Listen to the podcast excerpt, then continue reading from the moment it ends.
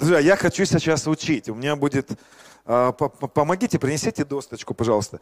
И я, если можно, заберу вот, вот, этот, вот, вот эту кафедру у, у бас-гитариста.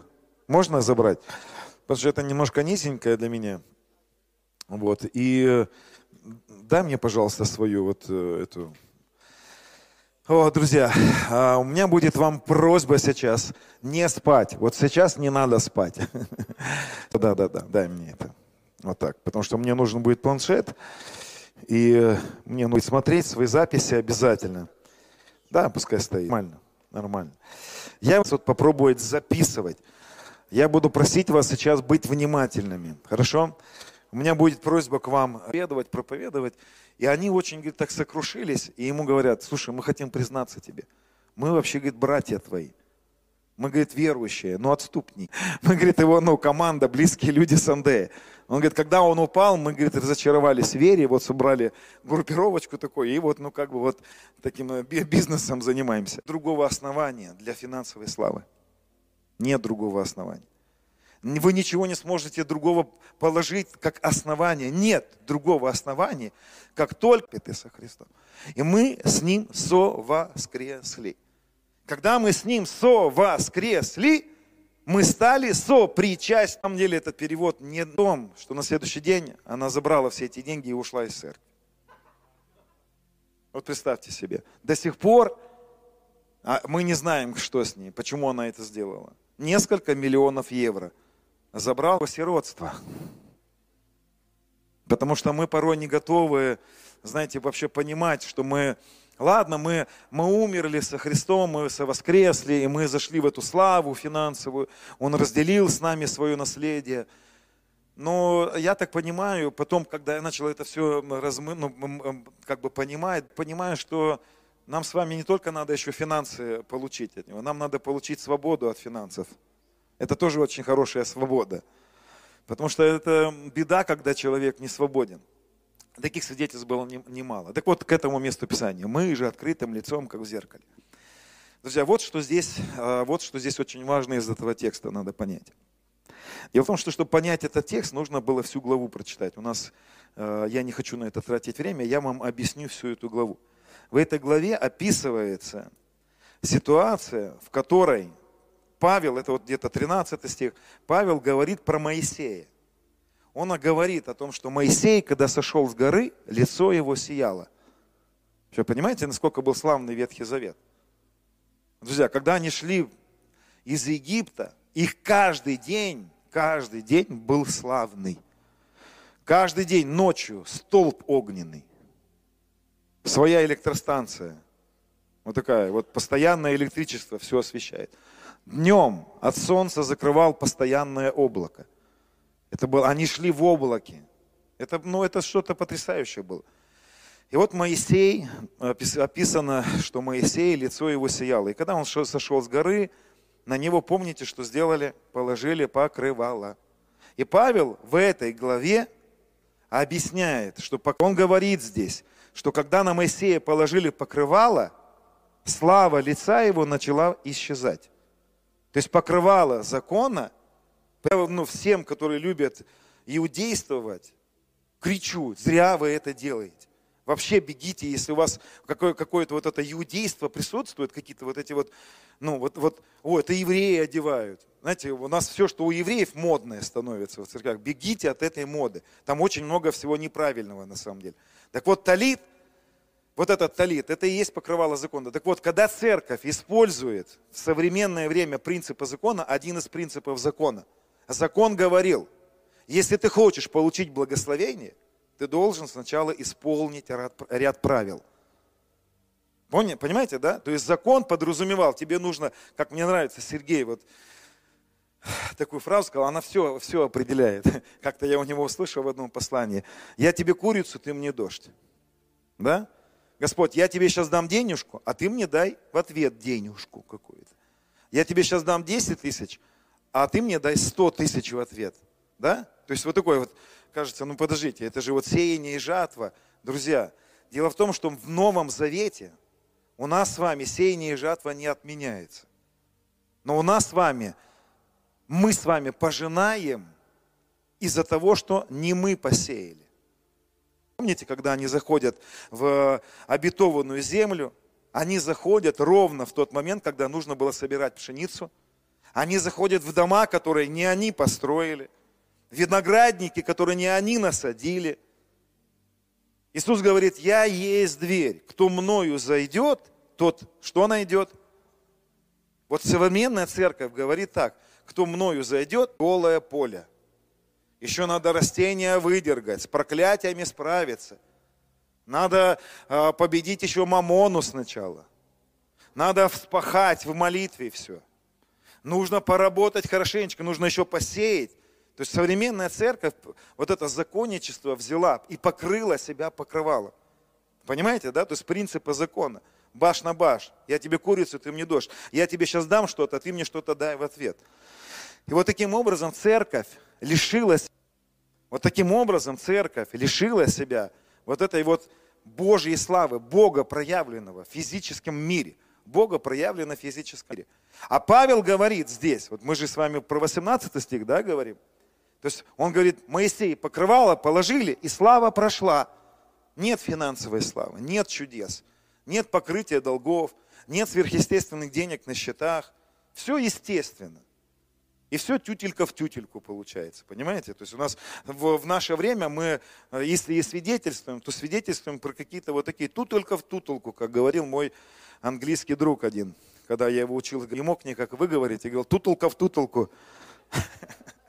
А вот Павел 18 стихом вот что говорит, мы же открыли лица свои. Понимаете контекст какой, да? На Моисея положили покрывало, он говорит, мы же открыли свои лица, то есть сняли с себя покрывало закона. И лица наши просияли, вот как здесь написано на самом деле в оригинале. Почему здесь перевели слово «зеркало»? Потому что в греческом языке слово «зеркало» и «сияние» одно и то же слово.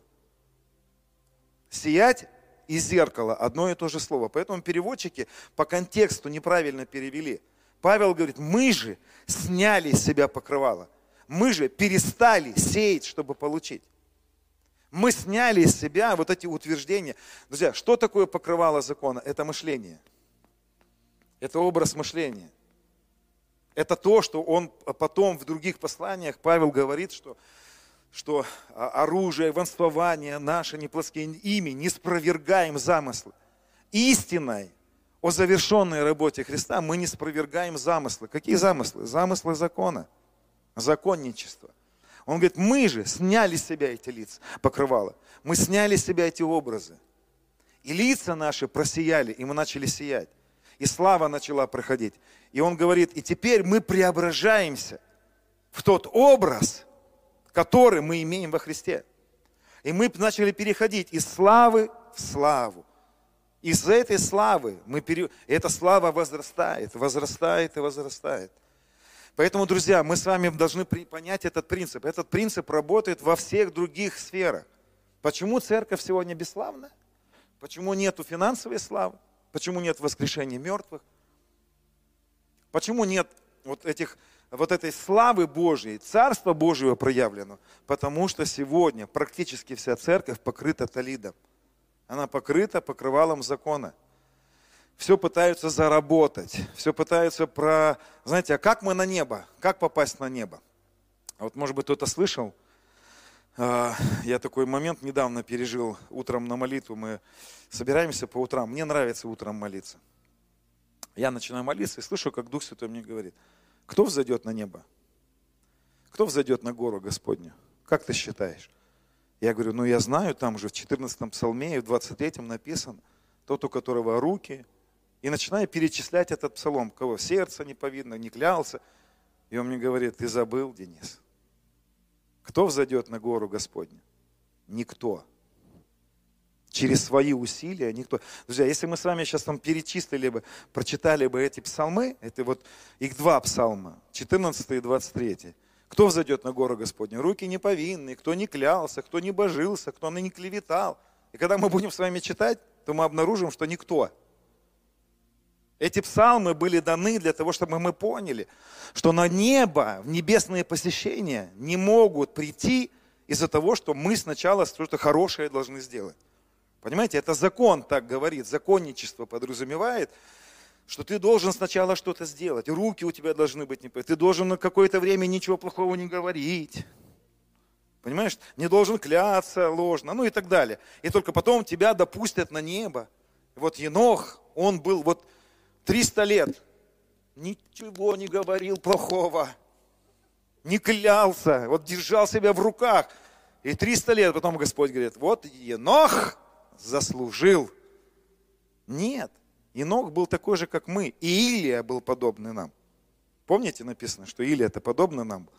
Значит, Илия говорил что-то неправильное в какой-то момент. Понимаете? То есть на небо мы попадаем, и вот эти небесные посещения будут происходить. Понимаете, да, друзья? Я сейчас вот как бы об одном начал говорить, потом немножко на другое перескочил, потому что принцип один и тот же – Финансовая слава как придет? Как небесные посещения? Я, когда говорю про небесные посещения, я говорю про телесные посещения. Я в серьезнейшем ожидании э, физических посещений неба. Мне было дано обещание, что это начнет происходить. Я пока не знаю еще таких людей, которые физически в телах посещают небо. Как это может произойти? Нам надо сначала стать хорошими мальчиками, девочками – нет, это покрывало закона. Понимаете, да? То есть закон говорит, что тебе нужно сначала что-то сделать, потом тебе что-то в ответ дадут. Нет, снимаем себя это покрывало, срываем покрывало, убираем этот образ мышления. Мы сняли себя покрывало. Смотрите, мы же открытым лицом, мы открыли лица, мы сняли себя покрывало. Вот что здесь написано. Чья работа снять себя покрывало? Чья работа? Наша работа. Я вам, друзья, хочу сказать вот какую штуку. Мне обидно немножечко за это. И я э, какое-то время вот очень сильно расстраивался за это. Я, э, наверное, сколько, вот несколько лет учу на эту тему, и практически не знаю людей, которые взяли это учение и начали его практиковать. Вот собираются люди, слушают. И потом я, когда начинаю общаться с этим человеком, понимаю, что он ничего не, ну, он, он прослушал, но покрывало себя не снял. Он оставил у себя эти образы. То есть он просто узнал учение, а покрывало не снял, не перестал думать неправильно. Продолжает думать, что надо заработать, продолжает думать, что ему нужно сначала стать хорошим мальчиком, чтобы что-то ему дали в ответ. Но, друзья, слава финансовая приходит только по одной причине. Тебе не нужно ничего зарабатывать, тебе нужно понять, ты умер со Христом. Ты воскрес со Христом. Когда ты воскрес со Христом, ты разделил с Ним Его финансовую славу. Ты разделяешь с Ним Его финансовую славу. Я хочу тебе сказать хорошую новость. Деньги к тебе не придут. Нет, они уже у тебя. Если ты до сих пор думаешь, что деньги к тебе еще придут, ты не понял. Только имеющему дано будет. Тебе нужно принять откровение, что они у тебя уже есть. Я тебе хочу сказать хорошую новость. Твои долги не закроются. Они уже закрыты. Тебе нужно начать ходить в этом понимании. Долги закрыты. Ты не попадешь на небо. Ты уже там.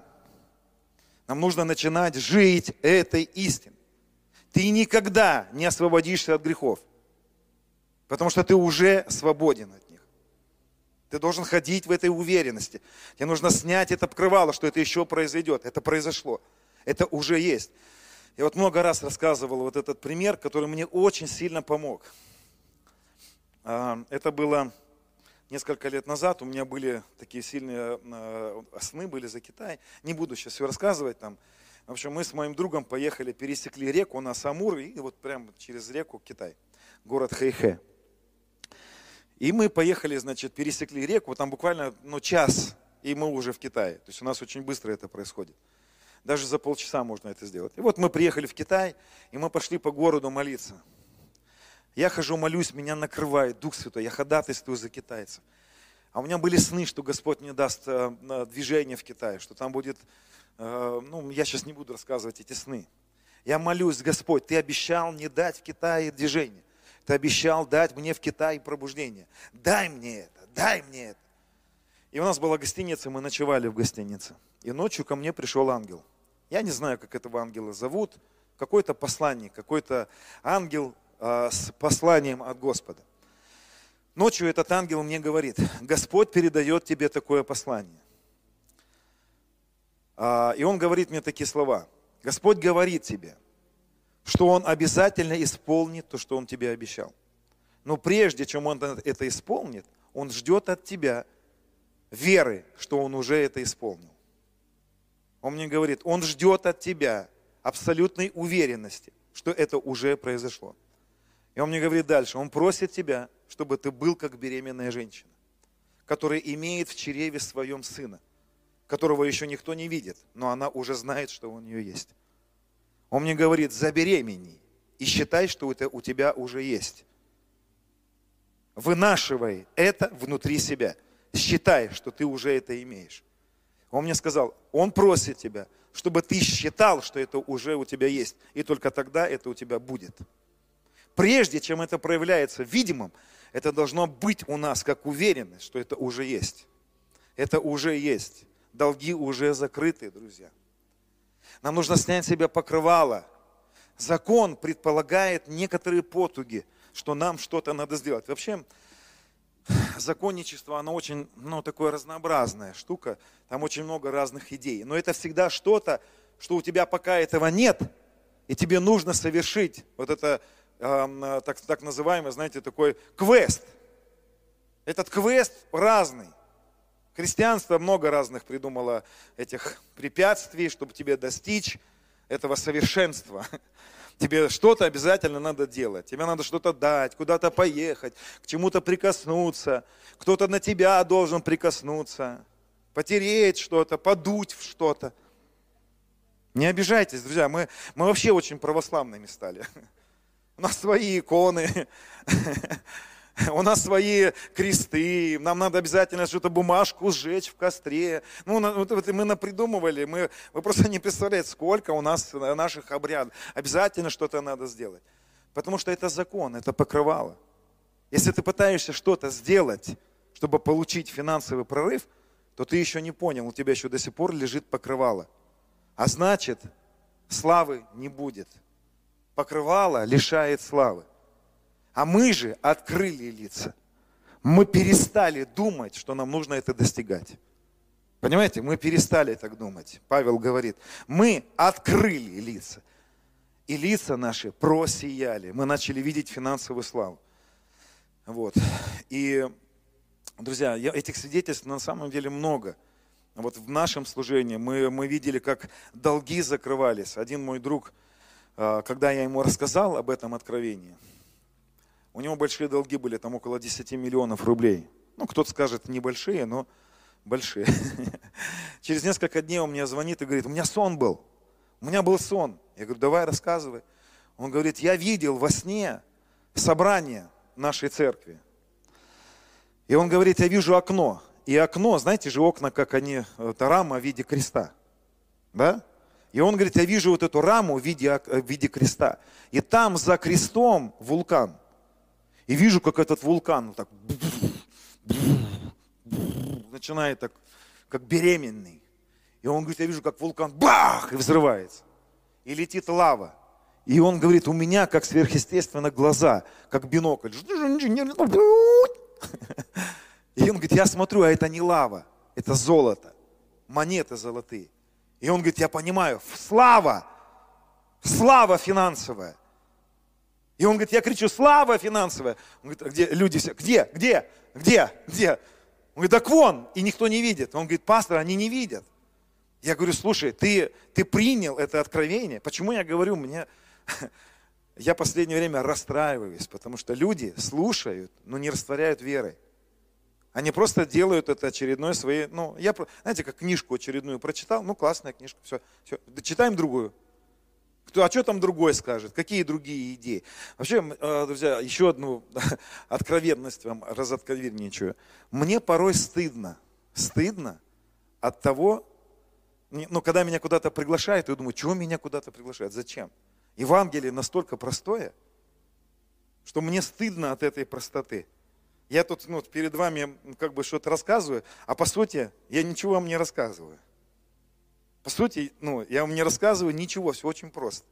Я просто эту простую мысль вот так вот, вот закручиваю, ну, чтобы занять у вас время. Просто, ну, вы же заплатили, вам надо же, ну, как бы...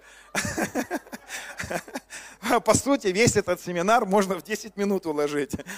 Мы умерли и воскресли со Христом. Все. Вот это главная мысль. И все во Христе мы имеем. Вот она простая мысль. И мы это не достигаем. Просто нам нужно это пережевывать. Нам нужно э, вот это вот так долго говорить об этом, потому что у нас есть там образы. И у нас вот это Евангелие. Знаете, что Марк, Евангелие от Марка, Марк, Марк переводится как молот или перфоратор. Поэтому мы очень часто вот так вот время занимаем, чтобы как с перфоратором долбить. Долбим твердыни. Проблема вся не в том, что Евангелие сложное. Проблема в том, что твердынь слишком много, которые приходится долбить. Понимаете, да? Вот поэтому он видит вот этот вот вулкан, деньги. И потом через какое-то время он мне позвонил, говорит, представляешь, говорит, прихожу в банк, платить этот кредит очередной. Ему говорят, а ваш кредит закрыт. Он говорит, как закрыт? И он мне позвонил через две недели. То есть он две недели ждал, что это ошибка. И потом он мне звонит, говорит, слушай, а что делать? Кредит, говорит, закрыли мой. Он говорит, пойти что ли сказать, что это, ну, кто-то кто же положил эти деньги, но не туда. Говорит, две недели прошло, я, говорит, прихожу, закрыт кредит. Что делать? Идти, говорит, признаться, что это, ну, я говорю, ты что? Это вулкан, это золото, это благодать. Знаете, что он сделал? Он пошел и признался, что это не его деньги, у него деньги эти сняли. Ну, просто забрал банк, забрал и все, потому что он, ну, как, знаете, вот, ну, ну это же вот, э, ну, совесть не, не смог справиться. Поэтому, слушайте, классное откровение. Нам нужно стать бессовестными. Вообще совесть это такая плохая штука. Нам нужно очистить совесть. Понимаете, совесть такая штука, что ты постоянно хочешь, вот совесть подтолкнет тебя под закон. Подтолкнет тебя, чтобы ты заработал и все-таки так вот честным трудом отдал это. Потому что ты, ну, благодать в том, что через несколько дней опять ему эти деньги вернулись на счет. Таких свидетельств было не один, на один. Кто скажет, это вот, я не знаю всех путей. Одна сестра ко мне подошла, говорит, представляете, вы мне пророчествовали, что деньги придут. И такая радостная. Говорит, бабушка у меня умерла, и я наследство получила.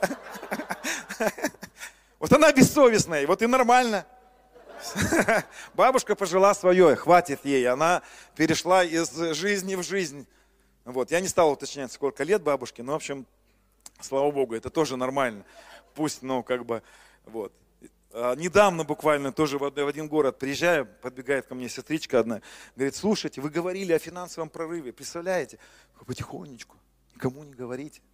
Ну, я вот сейчас вам рассказываю, потом, э, лишь бы она не увидела. Но она мне сказала, никому не говори. Вы же, вы же верующие.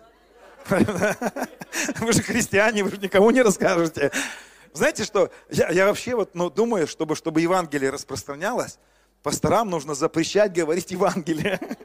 Потому что это хорошая стратегия. Никому не рассказывайте Евангелие. Людей сразу поднимется. Когда говорят, иди и проповедуй, никто не хочет. Надо начать говорить, не проповедуй Евангелие. Сразу вот этот запретный плод появится. Вот. И нам мне говорит, представляете, наш, мой муж начал зарабатывать по миллион рублей за две недели. То есть в две недели его зарплата в миллион рублей. Она говорит, мы вообще, у нас, ну, это, это чудо.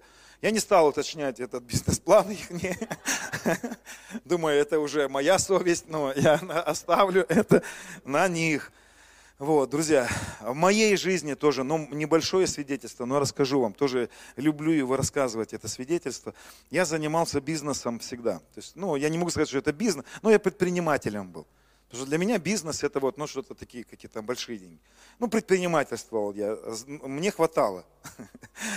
Как, знаете, один одного спрашивает, вы на что живете? На пенсию бабушки. Он говорит, ну что, хватает? Он говорит, мне хватает, бабушки нет. Вот мне хватало, то есть, ну, как я работал, мне хватало. Вот. И вот нам приходит время, когда а, я устал от того, что вот в том быту был, ну, это было еще город Инда, я там был там пастором небольшой церкви. Ну, в общем, у меня были посещения, и Господь мне сказал переезжать в Благовещенск. Ну, это целая история была. И когда я переезжал в Благовещенск, у меня были сны, в которых Господь мне сказал, что с этого момента ты больше не будешь работать. А я всегда работал, и у нас вся церковь э, работает, я вам даже скажу больше, я на замечания ставлю людей, которые не работают, вот честно сказать. Ну, я считаю, что должны работать люди, но, ну, в исключительных случаях. Ну, такой вот у меня бзик, я вот, вот такая у меня есть штука. Вот. Ну и, значит, я, мы переезжаем в Благовещенск, Господь сказал, что мы не будем больше работать, у меня было много снов, вот, и, и мы живем, у нас появляются сверхъестественные деньги на счетах. Это было вообще удивительно. Каждый день, вот знаете, вот нужно платить, раз на счет деньги приходят. Я до сих пор не знаю, кто это, откуда эти деньги приходили. Я даже не ходил в банк, не выяснял. И вот проходит какое-то время, мне нужно платить за аренду квартиры, потому что мы живем в другом городе. Там у меня в городе дом был, а тут мне пришлось жить в съемной квартире. Ну, в общем, веселое время. Вообще миссионерская жизнь такая непростая штука на самом деле. Вот, поэтому у нас на данный момент мы в церкви постоянно кассу держим, мы поддерживаем постоянно миссионеров. У нас каждый месяц мы высылаем каким-то миссионерам деньги. Потому что я на своей шкуре почувствовал, что такое быть миссионером. Друзья, ну вот честное слово, если вы знаете людей на миссии, поддерживайте их. Потому что, знаете, когда ты миссионер, у тебя дети, и приходит какой-нибудь там брат, который рассказывает, какую он там машину купил, и не видит тебя, что ты, ну, что у тебя, ну, в общем, ладно, я там сейчас, вы чувствуете, да, еще насоза надо мне сходить, мне еще раны есть, чувствую, у меня ну, там есть заноски, на... ну, господи, ладно. И вот э, приходит время платить за квартиру, а денег нет, денег нет. 1 декабря мне нужно было заплатить за квартиру, денег нет. Проходит неделя, денег нет. Я не знаю, что было с хозяином этой квартиры, почему он не звонил, и не, ну, мы ему не, и он к нам не звонит никак. Вторая неделя, денег нет. Третья неделя, денег нет. Четвертая неделя, три дня до Нового года. 1 января мне нужно платить уже за следующий месяц, а у меня за этот месяц нет. 300 рублей в кармане, это был, это был 16 год, 17 год это был. Супруга у меня, слава Богу, за э, вот это просто боевая подруга моей жизни. Она молчит в эти времена. Она, я смотрю, так, заглядываю в комнату, смотрю, ревет в подушку. Я понимаю, что ей тяжело, мне ничего не говорит, не пилит. Знаете, ножовку спрятала, убрала свою ножовку, не пилит меня. Вот, доверяет Богу. Я ей потихонечку каждое утро говорю, доверяй Богу, доверяй Богу. Три дня до Нового года я не выдерживаю. Забегаю в свою комнату, падаю на колени, реву, брызги прыгают. Ты обещал! Я на работу устроюсь. У меня уже бизнес-план. Я, мне дай возможность. Я говорю, ты мне сказал не работать. Я бы сейчас замутил какой-нибудь бизнес за два дня. Я бы заработал денег. Почему я не могу работать? Вот. И, значит, поревел, значит, вот это все высказал ему. На следующий день мне звонит сестра одна из другого города и говорит мне, пастор, что у вас происходит, как у вас дела? А я ее на тот момент не знал. Ну, знал, что она там в этой церкви есть, такая-то сестра. Она говорит, что у вас происходит? Я говорю, ну, представляете, звонит какая-то женщина, и мне первая мысль, ничего себе, ты кто такая? Спрашивает меня, как, как у меня, ну, я говорю, да нормально все у меня. Она говорит, а что вы тогда плакали? Я говорю, в смысле плакали? Она говорит, я вчера подсматривала все, как вы плакали в своей комнате. Я говорю, как это? Она говорит, когда я, говорит, ну, она говорит, я кормила своего ребенка. И вдруг Дух Божий меня перенес в вашу комнату. Поставил за вашей спиной и сказал, слушай, что он говорит. И она говорит мне, вы же пастор, вы почему плакали? Вы же нас учите, что надо в вере ходить. Вы же нас учили, что надо... И она мне такой вот... Я был, честно говоря, как кипятком облитый в этот момент. Она говорит, вы говорили, я устроюсь на работу. Вы говорили, я начну бизнес. Вот. И, и она мне говорит, дайте мне свой номер счета, я вам отправлю денежку. Ну, друзья, это было два, два дня до Нового года. Значит, а, и она мне рассказывает дальше такую ситуацию, что она подслушала все, что я молился. Потом ее Господь забрал из моей комнаты в тронный зал, поставил перед собой и сказал ей, хочешь... А, и он ей показывает, значит, как миллион человек стоит перед ней. И она возлагает руки на миллион человек. И они исцеляются. Он ей говорит, хочешь в твоей жизни это будет? Она говорит, да, хочу. Он ей говорит, тогда отдай все свои деньги этому человеку. Ну, то есть мне. Два дня до Нового года. Вот, друзья, я до сих пор не знаю, как объяснить эти моменты. Это не торговля в этот момент была. Это была не торговля. Она мне не сказала, что она отдала все деньги в этот день. Она мне этого не сказала. Она мне отдала 10 тысяч рублей. Я не знал, что это все ее деньги. Я бы не взял. Я бы не взял эти деньги. Вот. В этот же день мне позвонили несколько человек и сказали, мне приснился сон. Господь мне сказал, что я тебе такую-то сумму. Мне, и это было просто, я только успевал брать телефон. К вечеру этого дня у меня были деньги заплатить за этот месяц, за следующий месяц и еще за следующий месяц вперед. И на следующий день эта сестра мне позвонила и рассказывает такую ситуацию. Она мне говорит, пастор, я тебе не сказала, что я дала тебе все деньги. Вот, я пошла просто, ну, верой, верой в это пошла. И она говорит, на следующий день, когда я проснулась, на мой счет начали поступать деньги. 10 тысяч, 20 тысяч. В общем, это был уже день до Нового года. Она говорит, ко мне на счет пришло около 100 тысяч рублей. До 5 часов вечера я думала, откуда? Кто-то ошибается. Деньги. Дзинь, дзинь, дзинь, дзинь, дзинь. В 5 часов вечера она говорит, я не вытерпела. Поехала в банк, сняла все эти деньги. Мы, говорит, купили продуктов, накупили все на Новый год, детям подарки купили.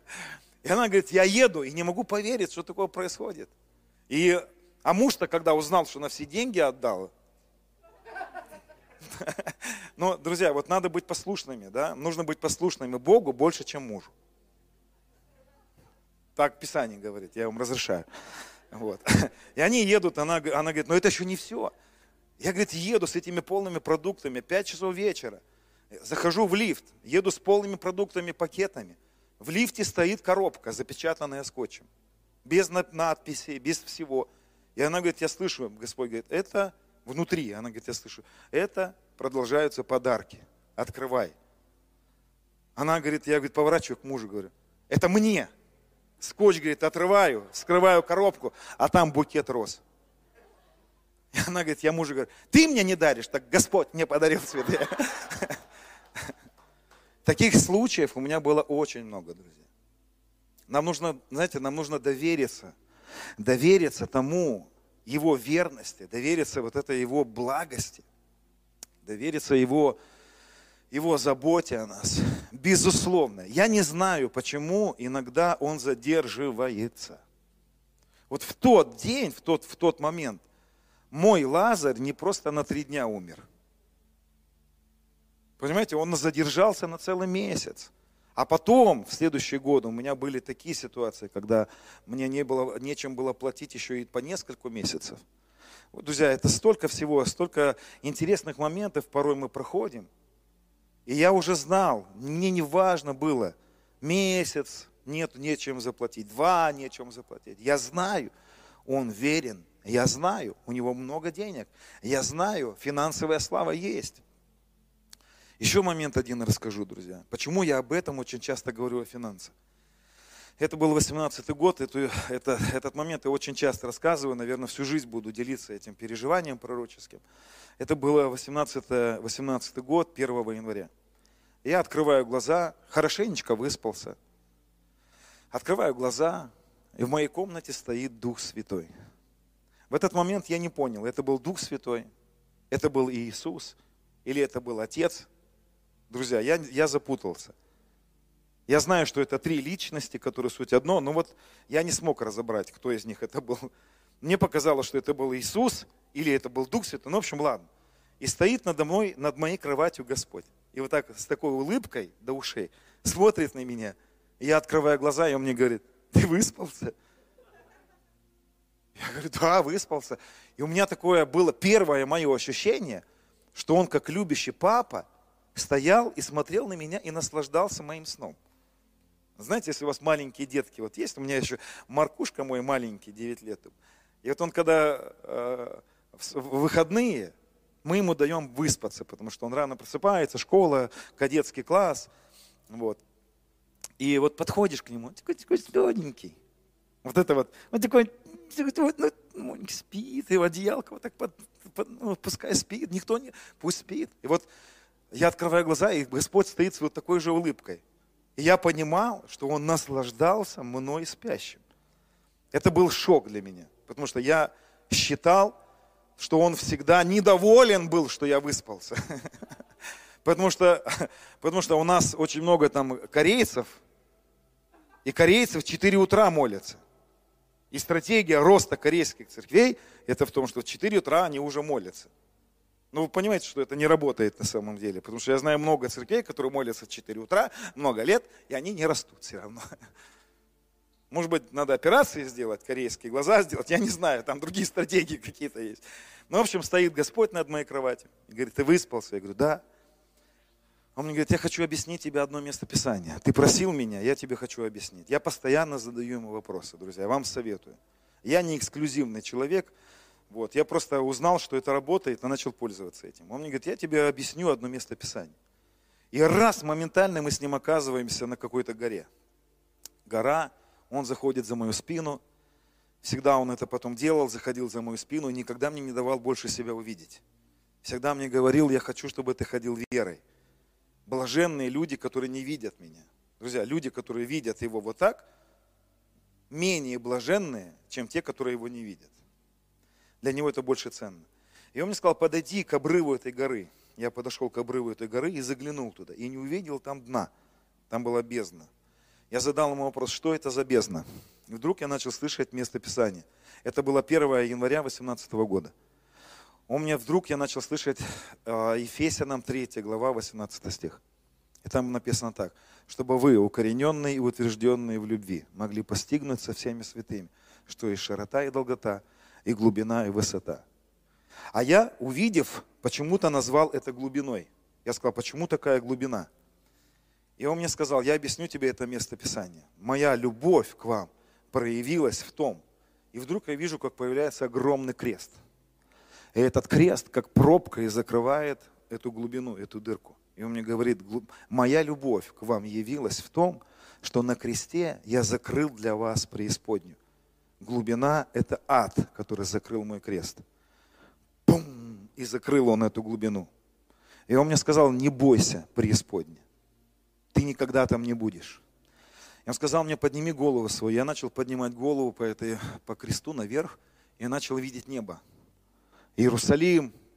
Ну, это было очень быстро. Он сказал мне, моя любовь к вам явилась в том, что я открыл для вас небо. Он не стал мне ничего пояснять в этом случае. Потом он мне сказал, переведи свои глаза на горизонталь. И он сказал, здесь на кресте явилась моя любовь в широте и долготе. И я начал видеть, как на кресте начали появляться вспышки. Свобода от греха, свобода от проклятий, свобода от сатаны, и там были вспышки, вспышки, вспышки. И вдруг в левой части креста огромная куча денег была. Вот где его левая рука была, в этой части креста огромная куча денег была. Я задал ему вопрос, а что деньги делают на кресте? Потому что моя теология тогда не позволяла мне в это поверить. Он сказал мне, разве ты не знаешь, сын, что я обнищал ради вас, чтобы вы обогатились через мою нищету? Он сказал мне, я на кресте решил все ваши проблемы. Я спросил у него, а как мне взять это? Он мне сказал, разве ты не знаешь, что только верой, только верой ты можешь взять это? Потом он мне сказал, что он сказал мне, есть время для вас сейчас научиться жить верой в том, что я сделал для вас на кресте. Когда он мне это сказал, на подсознании своем я понял, что не будет времени – что когда-то не будет времени научиться жить верой.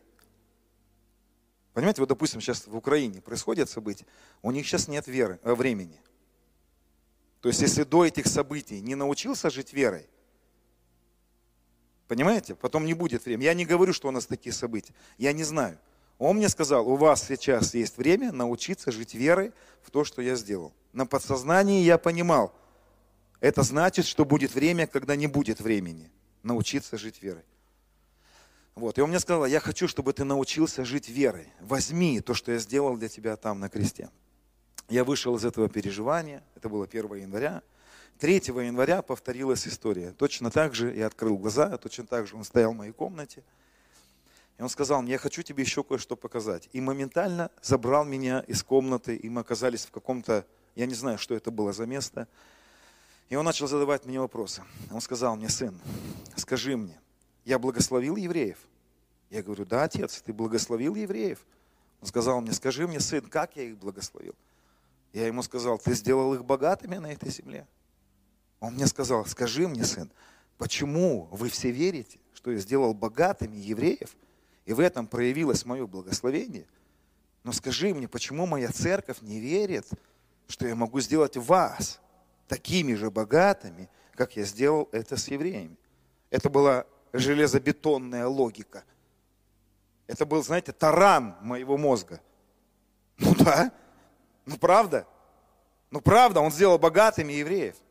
Вы понимаете, что он не вел их в грех? Серебролюбие евреев – это был грех. Деньги никогда не являются грехом. Большие деньги не являются грехом. Любовь к деньгам является грехом. Он сказал, я дал им деньги. Почему вы не верите, что я сделаю вас богатыми? Прошло еще несколько дней. Я увидел пророческий сон. Во сне две Божьи руки спустили с неба колье – это колье было как кольчуга. Ни одна бы женщина не смогла бы носить это. То есть это было, по сути, это было не совсем красивое колье. Оно как будто закрывало всю грудь, всю спину. Если бы женщина его одела, это было бы как, ну, может быть, как доспехи, что ли. Но это было колье, все усеянное бриллиантами. И эти две руки спустили. И я взял это, это в свои руки и сказал, что это? Он мне сказал, это снаряжение для моей церкви. Он сказал мне, ты думаешь, что я приду за нищебродкой ты думаешь, что я не оснащу свою церковь? Он сказал мне, я оснащу свою церковь перед своим пришествием. Я заберу славную церковь. Я сказал, что это? Он сказал мне, это финансовая слава. Я не знаю, как объяснить это, друзья. Почему колье – это было оснащение финансовой славы? Он сказал мне, это финансовая слава. Друзья, я не знаю, как вы, я чувствую здесь помазание. Я чувствую здесь сейчас помазание для этих, э, для этих моментов. Я хочу вам сказать, друзья, хорошую новость. У нас такой крутой, классный, добрый папа. У нас такой крутой старший брат. У нас самый богатый папа. У нас самый богатый, добрый, щедрый старший брат. У меня есть старший брат. Вот физически у меня есть старший брат. Знаете, мой старший брат – все мое детство дрался за меня. Меня в школе все боялись. Мой брат всегда носил с собой то пистолет, то гранату какую-то таскал с собой, то нож, но он всегда был ну, вооруженный, он такой был, знаете, это 90-е, там, в те, там тогда нельзя было быть. Не... Меня все боялись. Однажды появился мальчик один, второгодник, Петя, как до сих пор помню. Этот Петя поставил мне фингал под глазом. Мой старший брат пришел в школу, собрал всех мальчишек. Это был, наверное, пятый или шестой класс. Собрал всех пацанов. Взял этого Петю, поставил его. Ладно, дальше не буду рассказывать. Я просто хочу сказать, у нас такой старший брат. Зубы выбить всем за нас. Знаете, мой старший брат всегда помогал мне. Когда я начинал бизнес, он дал мне деньги на бизнес. Вот он всегда переживал за меня. У него такое хорошее сердце было старшего брата. У нас такой старший брат. У нас с вами такой старший брат. Какие проблемы? Это вот эта физическая реальность. Это не вся наша реальность. Или мы с вами должны поверить в то, что это правда, что у нас есть нереальное небесное царство – у нас с вами есть реальный Иисус. У нас с вами есть реальные склады на небе. Реальные.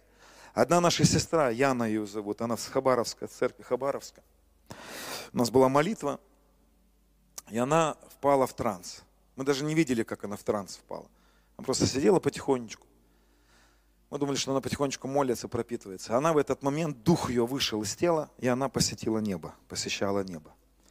Она рассказывала нам, когда она попала на небо, у нее было дикое желание вот, этим, ну, вот эти посещения духом, во сне, они сегодня есть, у меня были такие посещения. Я жду телесных посещений. Я постоянно это проговариваю как заявку. Я постоянно это говорю, чтобы вера появилась. Вот. И она увидела, она говорит, когда я попала на небо, ангел ее там ну, забрал как-то, перенес. Она говорит, первое, что я увидела, во все небо огромный крест был. Огромный крест. От горизонтов не видно было.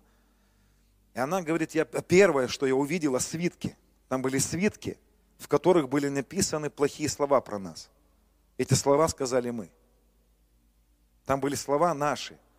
Я дурак, у меня долги, все будет плохо, пойду я на болото, наемся жабонят, червячков, шеф все пропало, ну вот эти все. Мой сын дурак, дочь моя дура, вот эти все слова, которые мы, все в свитках. Она говорит, бесы хотели схватить эти свитки и на основании этих свитков проявить разрушение. Но Господь не дал им. Он запретил им. Он сказал, моя кровь перечеркивает все их глупые слова. Потом она, ее взял один ангел и повел ее в склады. Она говорит, я зашла в склад, стоит ангел на входе. В складе лежали деньги, пачками лежали деньги. На деньгах не написаны были ни доллары, ни рубли, ни евро, ничего не было. Ангел ей сказал, он всегда, Господь приготовил для вас давно уже финансовую славу. Она его спросила, а как нам к этим деньгам? Он ей сказал, когда эти деньги приходят на землю, они материализуются на земле в том эквиваленте, в котором нужно. Она спросила его, а как нам к этим деньгам добраться? Он ей сказал, вам нужно получить накладную. Друзья, ну это реально, это правда. Он сказал ей, вам нужно получить накладную, вам нужно получить направление, свиток. Я сейчас про свитки еще хочу тоже говорить. Он сказал, вам нужно получить понимание, направление, на что вам нужны деньги. Спросите об этом у Господа, она сказала. Друзья, это, это деньги на покупку домов, машин, на обучение детей, на покры... Вот это все, что нам нужно, мы все это, если вы не знаете, что вам спросите у папы. Он вам скажет то, что вам нужно. Он сказал, и вы получаете накладную у Господа, приходите к нам с этой накладной и отдаете нам эту заявку. На основании этой заявки мы принесем деньги в нужном эквиваленте в вашу жизнь. Это финансовые ангелы. Это ангелы, которые отвечают за эти финансовые склады. Друзья, у меня были пересечения с этим финансовым ангелом. Мы сегодня с вами будем это практиковать, будем это высвобождать. Это не то, что я. Я не являюсь хозяином финансовых ангелов. Это то, что принадлежит всем сыновьям, всем дочечкам, всем сыновьям. Единственное, что мне хочется сразу подчеркнуть, некоторые абортируют абортируют. Вот сегодня пастор Сергей говорил про, про а, Гавриила, который через 21 день. Что делал Даниил эти 21 день? Удерживал свой язык. А Господь не слышит, короче, это все. Да, кредиты, да, и все это ерунда. Летел себе ангел, подлетал уже практически, вот он уже подлетал, подлетал. Вот уже он заходил в банк, чтобы получить, положить на твои счета. Вот уже бабушка практически отходила. И вы думаете, да, это все неправда. И бабушка, раз я жила.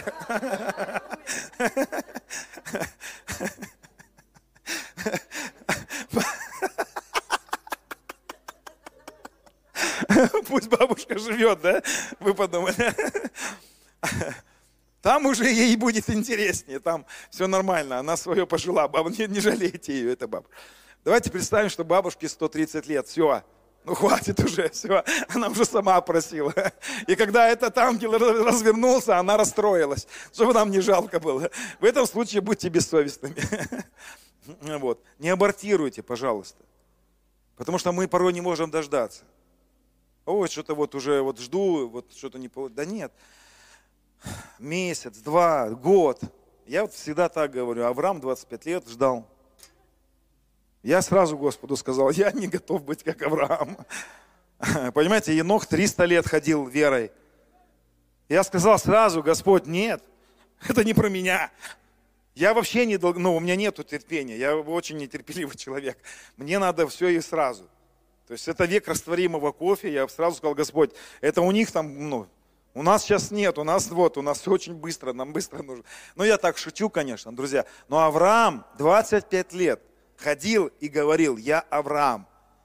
25 лет, когда его спрашивали, как тебя зовут, он говорил, я отец многих. А сколько у тебя детей? Много. Как тебя зовут? Отец многих. А где у тебя дети? Здесь. В чреве в моем. Покажи. Как я тебе покажу? Я знаю, что у меня есть сын. Я знаю, что у меня есть это. Просто это пока невидимо, но это есть. Кто беременен? Женщины, кто были беременны? Вот если бы вам сказали, покажи сына, который, или дочь, которую ты носишь, что бы ты сделала? Как я тебе покажу? УЗИ? Ну вот УЗИ, Библия написана, вот мое УЗИ, смотри, пожалуйста, это рентген. То есть мы заглянули в то, что у тебя пока не видно, но это есть. Тоже свидетельство расскажу такое. Мы переехали когда в Благовещенск. Вот до этого, когда я был пастором, мы строили дома церковные. И мне что-то это так надоело, я так не люблю строить, вот на тот момент, это был 16 год, я что-то дом молитвенный строил, свой дом строил, устал от стройки. И когда мы в Благовещенск переезжали, у нас собралась церковь, я сказал так, мы строить не будем. Я не хочу ничего строить. У меня нет желания строить здание для церкви. И у нас одна сестра увидела сон, что Господь нам даст готовый дом. И мы стояли, у нас, мы несколько лет имели этот дом. Он у нас был, но он был в невидимом. В прошлом году мы купили дом для церкви. Когда мы его купили, оказалось, что в тот год, когда мы переехали в Благовещенск, братья-армяне построили этот дом для бизнеса, но не смогли в него заселиться. Там даже пленки с подоконников не были сняты. В тот год, когда мы переехали в Благовещенск, этот дом уже был. Они его планировали под бизнес запустить, но что-то у них не получилось, и несколько лет этот дом стоял пустым. И ждал, когда мы его купим. Когда мы его купили, все были удивлены, потому что это здание для церкви, и офис, и зал, и квартира, там, ну, там все, вот все как нужно для нашей, у нас небольшая церковь, но нам это прям вот, ну, прям замечательно все вошло. Друзья, если ты сегодня не видишь этой финансовой славы, это не означает, что ее нет. Это означает, что ты ее просто пока не видишь. Он уже приготовил перед тобой трапезу. Это уже есть. Просто ты пока это не видишь. Это уже есть. Ты просто пока это не видишь. Но это уже есть.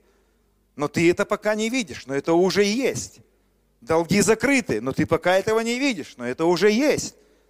Это его желание, это его сердце, это его благоволение на кресте, в левой части креста я увидел больше. Потом я нашел это место Писания в притчах.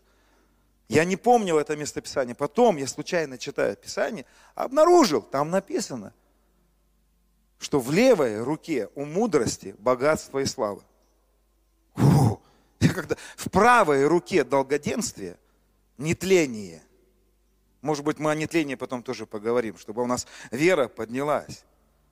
В правой руке нетление, долгоденствие, в левой руке богатство и слава. О, Иисус, спасибо. Давайте встанем, друзья. Мы сделаем сейчас пророческий акт.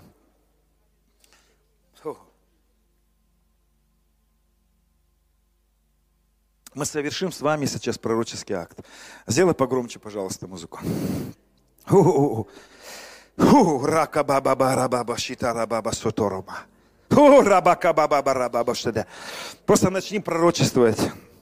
Начни сейчас говорить истину. У тебя есть шафар.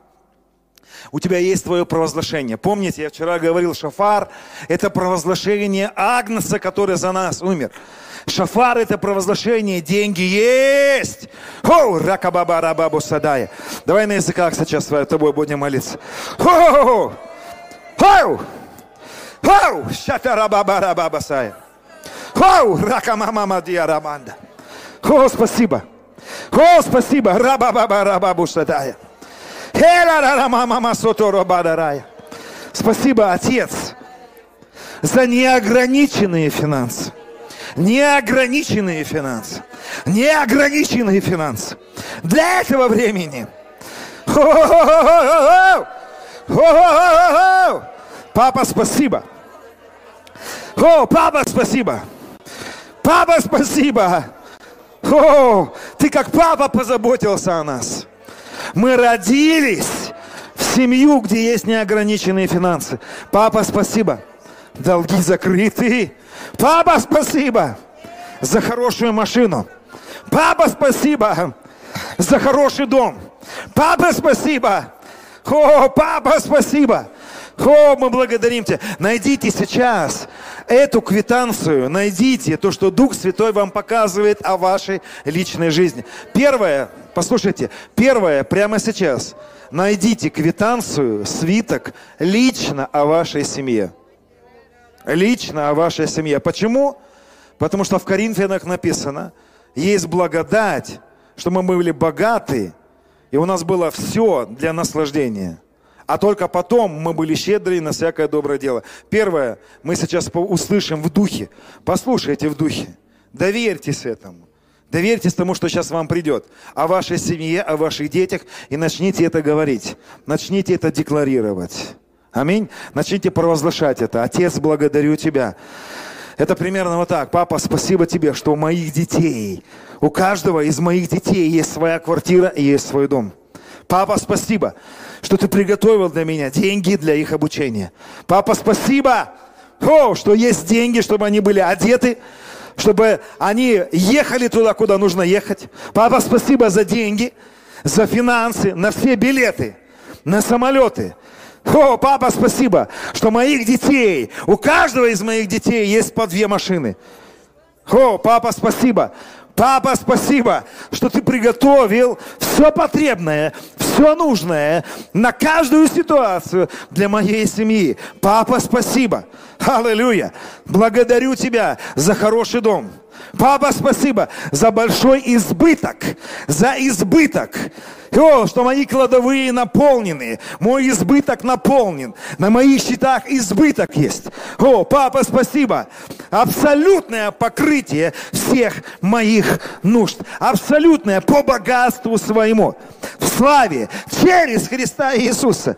Через Христа Иисуса. Через Христа Иисуса. Аллилуйя. О, папа, спасибо. О, папа, спасибо. О, папа, спасибо за хороший отпуск на море. Кто-то хочет в лесу, пожалуйста, ваши проблемы. Я люблю море. Папа, спасибо за море. Папа, спасибо за финансы, для того, чтобы я отдыхал на хорошем море. А, папа, спасибо за то, что все включено. Папа, спасибо за пять звездочек. О, ой-ой-ой, пять звездочек. У меня, у меня пять звездочек. Настоящих. Я, я, если честно, у некоторых чувствую сомнения, кто-то сомневается. Это не фантазия, это правда. Это правда. Здесь есть молодые люди. Я вам пророчествую, есть деньги для ваших семей, будущих семей. О, Иисус, спасибо. А теперь услышьте то, что есть для ваших церквей. Услышьте то, что есть для ваших общин. Услышьте то, что у вас есть, что Он даст для ваших общин. И высвободите это провозглашение. Папа, спасибо. Аллилуйя. Папа, спасибо за новое здание для нашей церкви. Папа, спасибо, что ты дал нам это здание. Оно нам стало уже маленькое. Папа, спасибо, что ты сделал нас, дал нам рост, и оно стало для нас маленькое. Папа, спасибо за хорошую базу. О, папа, спасибо, что все те, которые трудятся, ты особенно покроешь все расходы. О, папа, спасибо за то, что ты даешь финансы на все миссии, за то, что ты даешь обеспечение построить детские христианские сады, что ты даешь финансы построить школы, ты даешь финансы для отпуска. О, папа, спасибо за покрытие всех нужд церкви. О, папа, спасибо. Аллилуйя. О, ракамасоторобайдес. Аллилуйя. Спасибо, Иисус. Друзья, мы сделаем небольшой сейчас перерывчик. Давайте сделаем буквально... Сколько у нас есть? Хорошо, давайте сделаем 15 минут перерывчик, и потом у нас будет еще час до ужина. Аминь? Хорошо? Еще про, про свитки поговорим. Поисковики, друзья, помогите мне. потому что у меня много записей, и я просто хочу по записям пробежаться. Там написано так, вот иду, как в свитках твоих обо мне написано. Да? То есть есть свитки. Какой стих? Где? Нашли?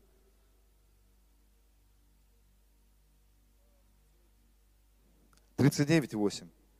А, тогда я сказал, правильно, 39, ну я помню. 39, 8. Тогда я сказал, я сказал. Вот это я сказал. Вот вот иду, как в свитках твоих обо мне написано. Это псалом про Иисуса, но и про нас тоже. Нам нужно идти с вами, как в свитках Его про нас написано. Что в твоих свитках про нас написано? Господи! Нам нужно узнать, что написано про нас в свитках.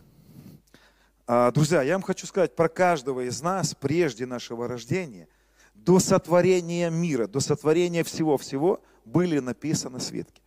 Поверьте, этих свитков много. У нашего папы про нас много свитков. В некоторых свитках написаны песни. Вот моя супруга пишет песни иногда. Она получает это и во снах, песни. Просыпается у нее мелодия. Она получает это как свиток, там слова, песни, бежит к клавишам и записывает песни какие-то. В свитках про нас написано много всего. Там есть песни, которые папа поет для нас. Там есть песни, которые Иисус поет про нас, Дух Святой про нас.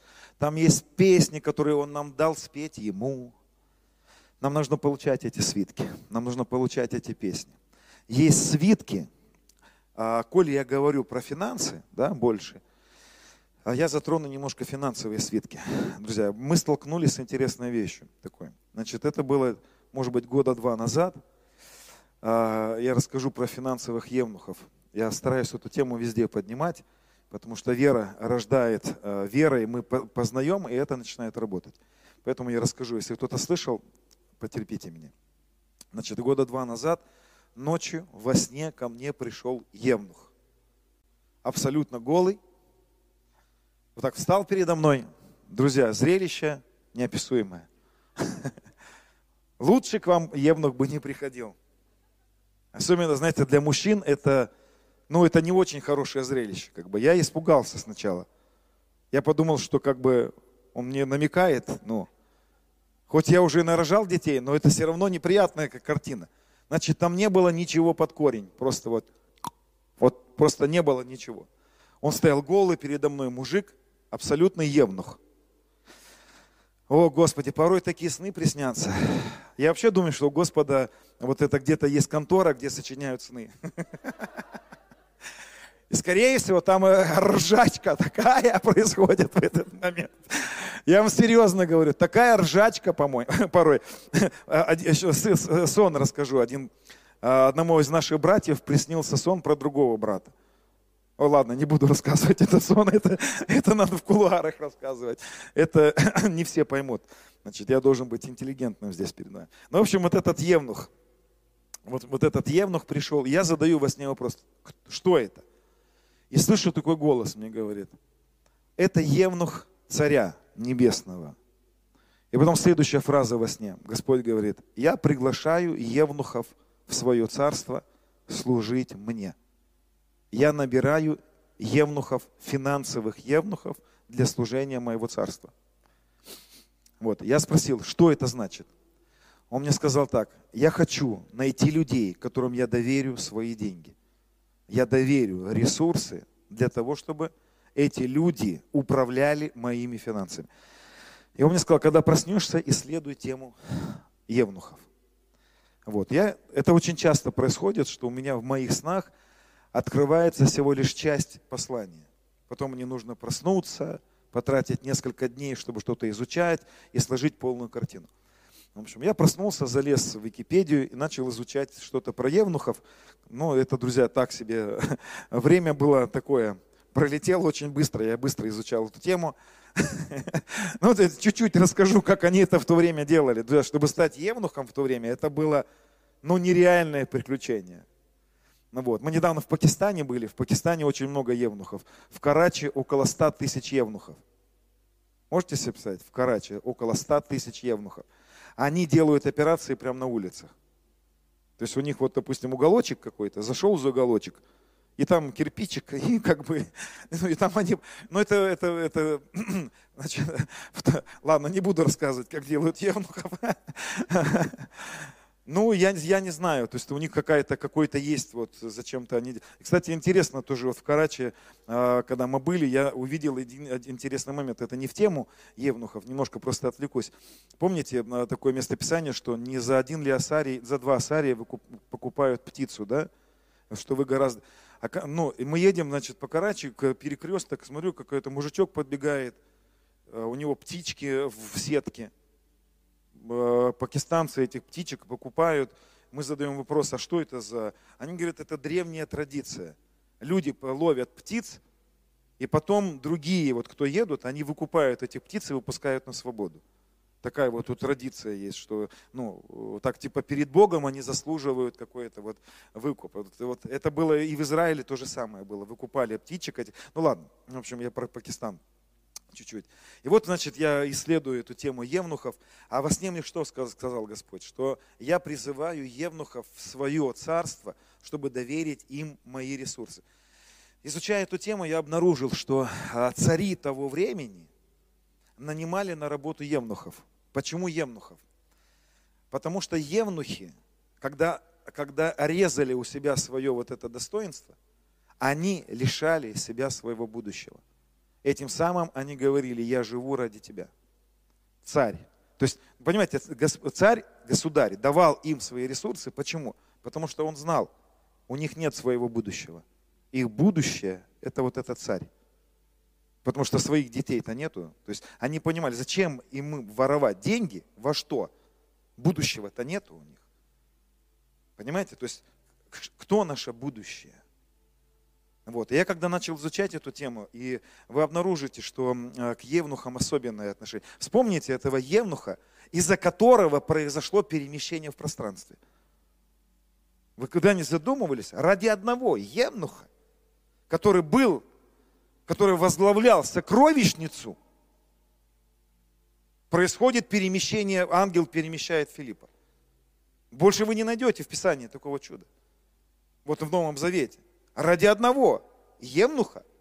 Понимаете, какая ценность? То есть он видел этих людей, и им доверяли финансы. А мне Господь-то как сказал, что Он физически не будет нас чекрыжить, слава Богу. Он ждет обрезания нашего сердца. Он ждет людей, которые, помните, я рассказывал про эту женщину, которая забрала эти миллионы. Вот она не была емнухом. Но мне так кажется, потому что я с ней не разговаривал, я до сих пор хочу с ней встретиться. Зачем она забрала эти деньги? Почему она их забрала и ушла? Я не знаю до сих пор, не понимаю.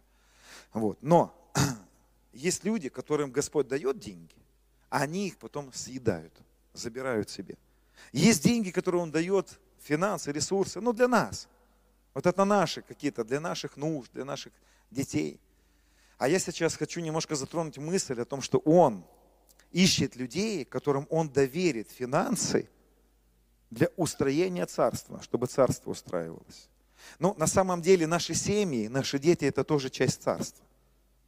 Это не что-то отдельное. Это по сути, по сути это одно и то же. То есть нету такого, что вот есть царство, есть какая-то церковное там здание, а вот это наши дети, это вот как бы ну, вторичное что-то. Второстепенное. Нет, это неправильно. Это не так. А, давайте я найду вам, это 2 Коринфянам, 9 глава. Здесь, а, здесь про финансы Павел говорит. Вот. Он здесь учит э, э, Коринфянскую церковь э, о финансах, каждый уделяет, да, он пишет здесь по расположению сердца. Вот смотрите, 8 стих. «Бог же силен обогатить вас всякой благодать, чтобы вы всегда и во всем имели довольство». Вот желание Отца нашего. Понимаете, какой приоритет, да? Он силен обогатить нас для чего? Для того, чтобы мы отдали все на царство. На самом деле мы и есть царство. И здесь написано вот сердце Бога. Он говорит, что Бог силен обогатить нас всякой благодатью, чтобы вы всегда и во всем имели довольство. Это его главное желание, чтобы у нас было довольство. И были, дальше он говорит, богаты на всякое доброе дело. То есть это его желание также, чтобы мы отдавали. И вот, а, друзья, вот, эти, вот, вот этих емнухов, людей, которым, которым он доверяет финансы, и чтобы мы правильно распоряжались вот этими финансами, он ищет этих людей. Когда Он даст какие-то ресурсы какие-то, чтобы мы их передали.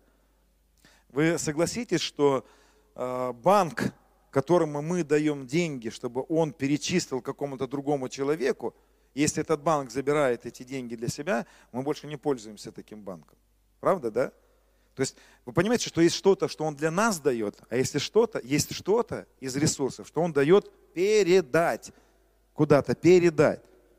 И он ищет этих людей, у которых обрезано то, что заберет это для себя. Понимаете, да, эту мысль?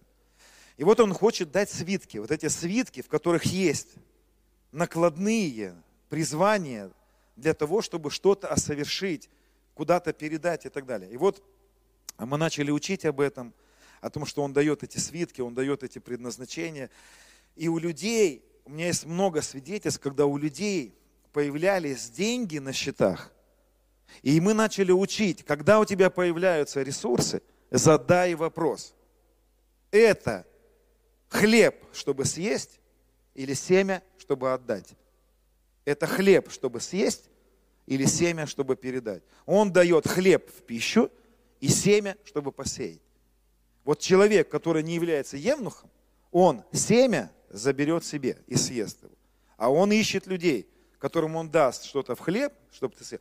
Когда ко мне приходят деньги, любые ресурсы, я задаю вопрос, отец, это что? Это хлеб? Я съем это? Это мне? Я слышу в духе, да, это тебе.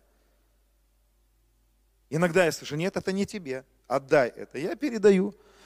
Мы в этом году с э, супругой э, отдали две машины, э, посеяли две машины. И слава Богу, раз мы, не прошло время, у нас появилась другая машина. И это вообще прикольно, друзья.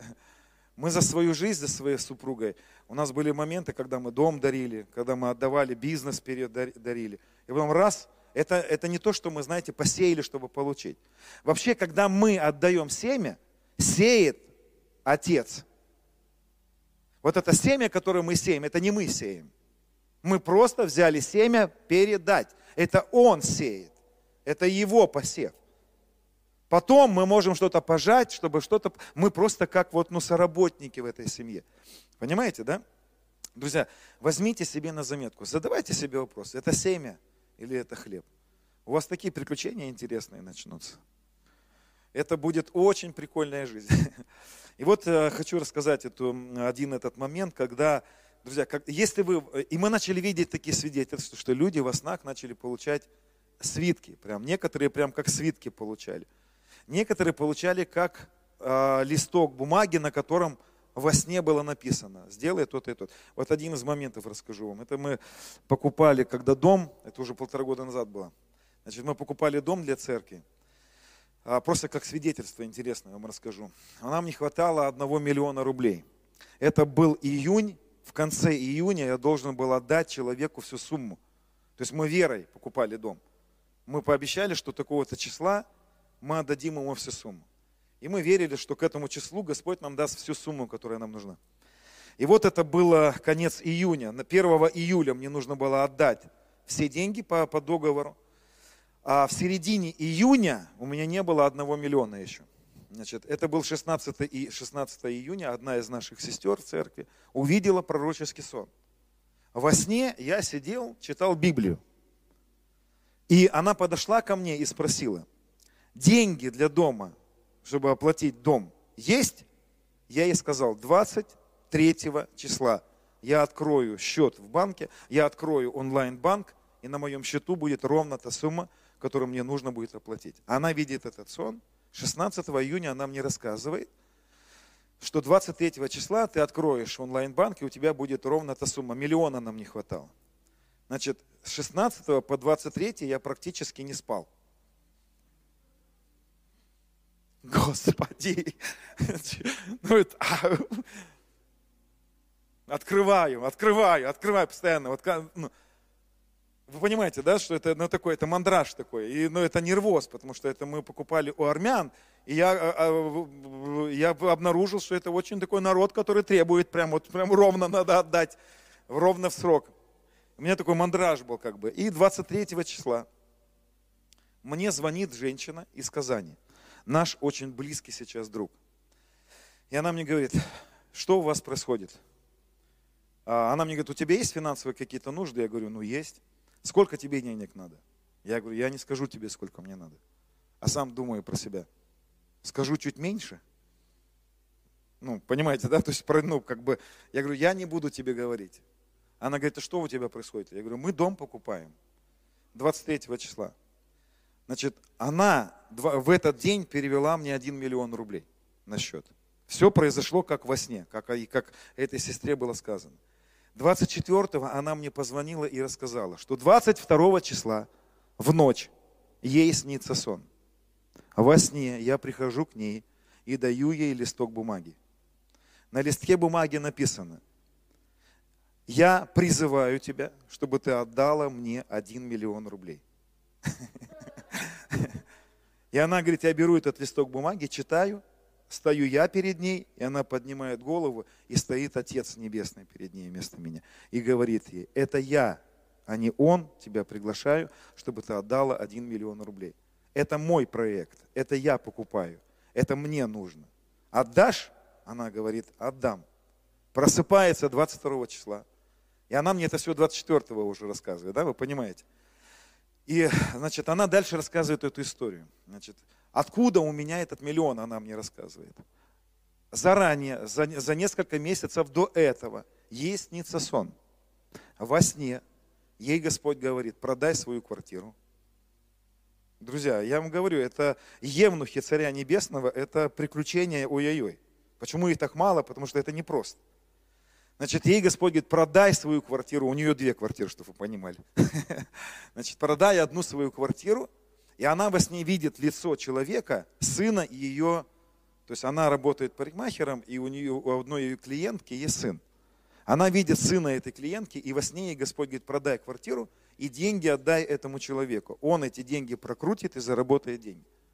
Она утром, ну, что там быстро это все продается, звонит своей подруге, говорит, у тебя сын занимается? Ну, каким-то там, он в банке в каком-то работает. Она говорит, да. Она дает ей деньги. А, происходит скачок доллара как раз в тот момент. Доллар там что-то скаканул. В общем, и 20, 23 числа она просыпаясь, с 22 на 23, вы не запутались? Она просыпается, звонит этому человеку и говорит, мне нужен миллион. Вот на, на мою сумму, которую я тебе дал, миллион заработался уже? Он говорит, заработался. Она говорит, снимаем его она снимает этот миллион и отправляет нам. Ровно как... Вот это накладная, вот это и есть свиток, который про нас написан. Понимаете? Значит, что происходило до этого свитка? До этого свитка, когда это наша сестра, о, Господи, я представляю, как у вас там сейчас эта сестра, та, та сестра там. В общем, вы понимаете, да? Когда наша сестра рассказала мне свой сон, что 23 числа у меня придут деньги, что я сделал с этим? Я в соответствии с этим сном сделал заявку ангелам. Помните, я ну, в предыдущем рассказывал, да? Ангелы ждут от нас накладные. Я помнил про этих ангелов. Я, значит, сказал, ангелы, я их называю верхние сокровища хранители. Я сейчас вам объясню, почему они в моем понимании называются верхние сокровища хранители. Это Ездра 7 глава. Вот в Ездре 7 главе описывается ситуация, я сейчас не буду здесь читать ее, но значит, здесь описывается ситуация, что Ездра приглашается царем Артаксерксом на совещание. И Артаксеркс выдает Ездре свиток, в котором написано, значит, в этом свитке, вот содержание свитка, которое царь Артаксеркс Ездре дает Ездре священнику, книжнику, учившему словам заповеди Артаксеркс, царь царей Ездри, священнику, учителю закона Бога Небесного, совершенному и прочее. От меня дано повеление, чтобы в царстве моем всякий из народа Израилева, из всех священников, из левитов, желающих идти в Иерусалим, шел с тобой. Царь Артаксеркс и семь советников его. Вам ничего не напоминает это? Семь духов Божьих Понимаете? То есть это картина пророческая. Я не буду сейчас дальше читать. В этом свитке а, Артаксерс дает Ездре такое повеление. По предъявлению этого свитка Он говорит, верхние и нижние сокровища хранители должны будут отдать деньги по твоему требованию. Когда-то я прочитал это, вот, этот, вот, этот, вот, эту главу, и я начал это делать. Верхние сокровища хранители – это ангелы. Нижние сокровища хранители – это люди. Некоторые сокровища хранители даже не знают, что они сокровища хранители. Вы понимаете? Когда ты получаешь свиток, тебе нужно в соответствии с твоим предназначением, с этим свитком заявить. Верхние сокровища хранители, в соответствии с предназначением, данным мне, я вас требую. Я вас требую на свои счета финансы и ресурсы. Нижние сокровища хранители отдайте мне ресурсы по повелению царя. Они должны будут это сделать. Некоторые из них, вот, вот эта сестра, которая из Казани, наш друг очень близкий, Света ее зовут, она даже не знала на тот момент, что она сокровище-хранитель, которого я призвал. То есть, понимаете, 16 июня, когда ко мне пришел этот сон, что 23-го у меня будут нужные деньги, 16-го ко мне пришел сон, 16 же числа я приказал, ну, вернее, не приказал, тут не делайте вот этого, я приказываю, так не стоит в соответствии с моим предназначением. Я вас требую у нижних и у верхних сокровищехранителей. Воз, отдайте мне ресурсы, которые нужны мне для этого, для этого дела. Получите свой свиток, получите свое предназначение, получите свое понимание. Это очень важно, потому что некоторые, а, друзья, а, нам надо понять, что ну, у Господа есть вот для нас вот эти вот моменты, где, что Он хочет для нас – да? найдите. Иногда это будет сон, иногда это будет просто как знание в духе. Вот, я знаю, потому что знаю, потому что знаю. Понимаете, иногда это будет вот четкое, ясное понимание. Вот мы в этом году с супругой отдали две машины. Почему? Потому что мы научили людей это, это делать. Они это востребовали, а мы даже не знали, что они востребовали. И нам пришлось отдать, потому что я тоже сокровище хранитель. Вы понимаете, да? То есть мы все с вами стали сокровищехранителями. Что у нас наше? Что ты имеешь, чего бы не получил? Ничего. То есть, по сути, у нас все его. Это, наверное, был 16-й год. Вот тоже я часто рассказываю эту историю. Значит, во сне, ночью во сне, у меня такая была э, встреча во сне с Бобби Коннором. Очень так уважаю этого старшего взрослого пророка. Такие благодатные у него тоже послания, хорошие. Вот. И он во сне со мной встретился, Бобби Коннор. Но я понимаю, что это был не Бобби Коннор, это был сон. Вот. И во сне Бобби Коннор встал передо мной. Я сказал ему такие слова. Бобби, вы, Бобби Коннор, я говорю, вы пророк от Бога. Передайте мне слово, дайте мне слово от Господа. Он мне так на меня так строго посмотрел, по-отцовски. Так пальцем показал на меня, сказал, запомни мои слова. Господь сделает вас очень богатыми. И я так краем глаза начал видеть то, что мне Господь, мне Господь даст. Я так удивился, понаслаждался этим. Но потом он посмотрел на меня и сказал, запомни мои слова. То, что он вам даст, в какой-то момент он попросит отдать, передать. Он сказал мне, и твое сердце даже ёкнуть не должно. Ты должен будешь отдать по одному его просьбе, то, что он тебе дал. Я расстроился в этот момент. Нам надо не бояться на самом деле, потому что Он не просит нас отдать, чтобы мы обнищали. Это значит, что Он что-то больше хочет дать, а у тебя просто вот ты, ну, Он тебя хочет больше дать тебе и сделать тебе верным в еще больше. Друзья, научитесь отдавать, научитесь передавать. Становитесь этим евнухом царя. Дайте ему возможность двигаться через нас. Начинайте действовать вот с тысячи, со ста рублей. Научитесь вот эти свитки получать даже вот такие маленькие.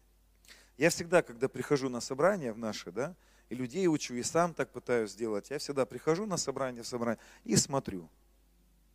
Знаете, так Писание говорит, если ты видишь брата в нужде, закрываешь, вот видишь брата, сестру в нужде, это уже свиток. Вот такие свитки могут приходить.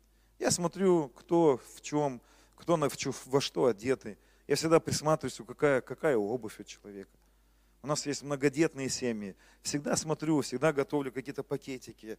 э, всегда думаю, что ты хочешь. Постоянно что-то передаю, передаю, передаю. пере- Я знаю, я, я понял, что это блаженство.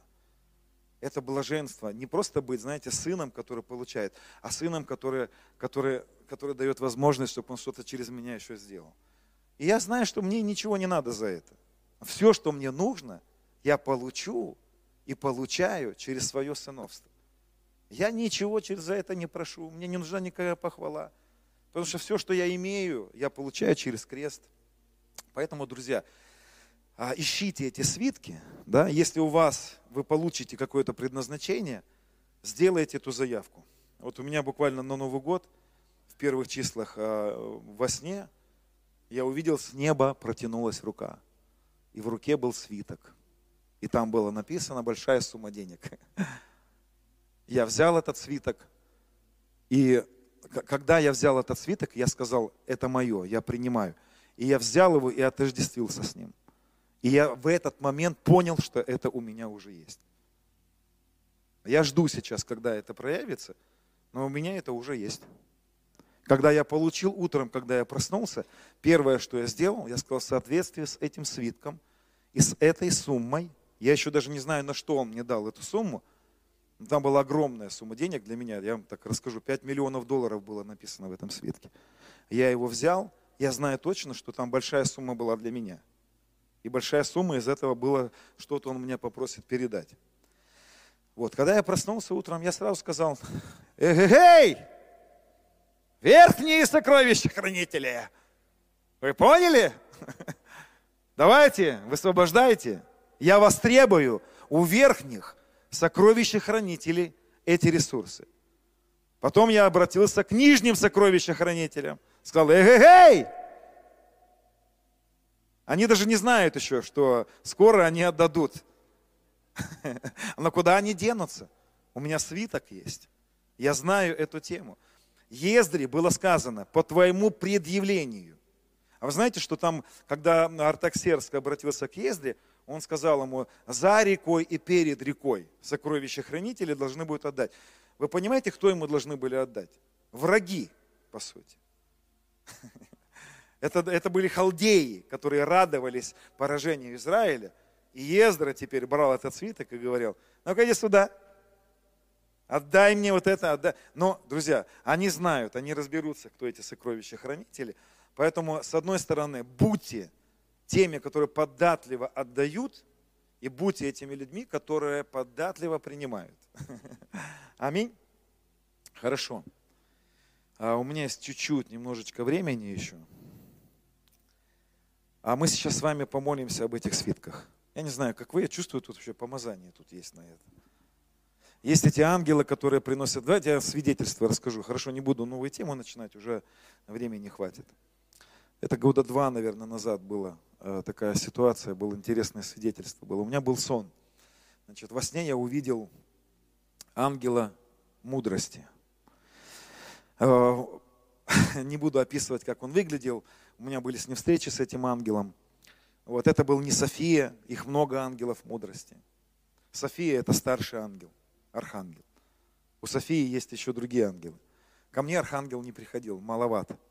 Ко мне другие там, ну, слуги приходили, Софиины. Вот. И я вижу этот ангел, значит, ангел мудрости.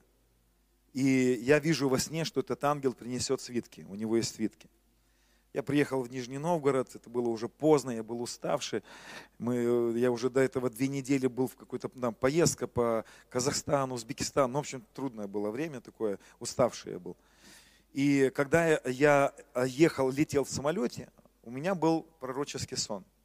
Во сне я услышал это местописание. 39 Псалом, 8 стих. «Вот иду, как в свитках твоих обо мне написано». И во сне мне Господь тогда сказал, я буду высвобождать свитки. Я приезжаю в Нижний Новгород, вот там у меня друзья есть, хорошая церковь, и я не успеваю им даже сказать, что Господь им свитки будет высвобождать. Просто мы приезжаю, уже поздно, покушали и легли спать. Утром, когда я проснулся, вот эта семья, в которой мы, мы, которая приняла меня, первое, то, что ко мне подошел этот ну, муж этой семьи, Сергей его зовут, он говорит, слушай, у меня сегодня такие ночью переживания были. Я говорю, давай рассказывай. Он говорит, представляешь, ко мне ночью пришел ангел. Я говорю, как он выглядел? Он говорит, он был весь прозрачный из золота. А этот ангел, которого я видел во сне, он был прозрачный из небесного золота, из золота небесного Иерусалима. Прозрачный, как стекло этот ангел. В общем, ладно. И вот этот вот Сергей мне говорит, я видел этого ангела. Вот. Он сказал мне, я ангел мудрости. И у него в руке был свиток. И он протянул мне этот свиток. Я говорю, что ты сделал? Он говорит, я открыл этот свиток. Я говорю, что там было написано? Он говорит, там были написаны две цифры, 7 и 5. А он уже знал, что это значит, потому что я не первый раз к ним приезжал, я объяснял им эти цифры. Что семерка – это крест, пять – это благодать. И он говорит, я понимал, что Бог даст мне финансовую славу, финансовую благодать. Этот ангел раскрыл этот свиток и сказал ему, Сергей, прими этот свиток. Он сказал, он положи свою руку, как печать на этот свиток, отождестви с ним и сделай это своим. И он говорит, я положил руку на этот свиток и взял его этот свиток. Утром, он мне рассказывает дальше, утром, когда я уже проснулся, он говорит, я сел на кровать, начал вспоминать это ночное посещение. Перед его кроватью шкаф с зеркал, зеркалами большими, шкаф-купе. И он говорит, я смотрю на себя в зеркало и вижу себя одетого в одежды Иосифа. Он говорит, сюда смотрю, нету, в зеркало, вот этот вот, ну как вот у, э, как у, в Египте. Он говорит, полностью одетый, как Иосиф. И мне Господь говорит, это уже был не сон, это было открытое, вот такое открытое переживание. И Господь он говорит, мне говорит, я делаю тебя распорядителем моих ресурсов. Я делаю тебя своим евнухом, ты будешь распоряжаться. Потом он мне рассказывает, он говорит, и ко мне пришла, говорит, накладная. И в накладной было написано, этой семье отдашь такую-то сумму, этой семье отдашь такую-то сумму, в эту церковь передашь столько-то, и там он прям перечислено было, кому им сколько нужно было передать. Ну, это интересно. И он, конечно, начал действовать в этом, в этом помазании. И буквально это было два года назад. Вот недавно я был в этой семье, в этом, в этом городе. О, как нереально его Господь благословил. Он наследство получил. Ну, в общем, очень стал такой состоятельный, богатый человек. И действует, и служит в этом. В общем, у меня много этих историй про эти свитки. Это все очень реально, друзья. Я хочу, чтобы с вами помолиться, чтобы, первое, мы с вами получили свитки, да, что нам Господь даст. В этих свитках может быть написано то, что вам нужно, но в этих свитках может быть написано то, что вам нужно будет отдать. Кто ответственность такую возьмет со мной, не торопитесь брать эту ответственность. Потому что когда ко мне пришел свиток недавно отдать машину, у меня коленки затряслись. Это моя машина, подумал я про себя. Но вспомнил Бобби Коннора и его грозный палец. Он сказал мне, запомни, твое сердце не должно даже ёкнуть, а у меня ёкнуло. Да, это как в этом... Кикимора. А, должок. Должок. Не торопитесь сейчас становиться евнухами, это непросто. Но, друзья, я вам гарантирую, когда он попросит что-то отдать, он восполнит, обязательно восполнит. Это не так, что мы нищаем, чтобы ходить, знаете, в одних трусах и потом не знаешь, что покушать. Это путешествие финансовой славы. Вы не запутались? Да? Если вы не захотите быть евнухами, я вам гарантирую, он, как, он просто, он все равно будет благословлять, он все равно будет кормить, одевать. Просто у евнухов этого будет больше. Евнухи будут больше через себя пропускать. Если ты будешь просто как сын, ты получишь только то, что вот, ну, ну небольшой избыточек, обышечка будет какая-то. А если ты захочешь быть тем сыном, который передает, о, это будет очень прикольная жизнь. И церковь наполнится вот этой славой, очень много свидетельств получится у нас. Аминь. Давайте мы встанем, друзья. Ху-ху. Сделай погромче, пожалуйста, музыку.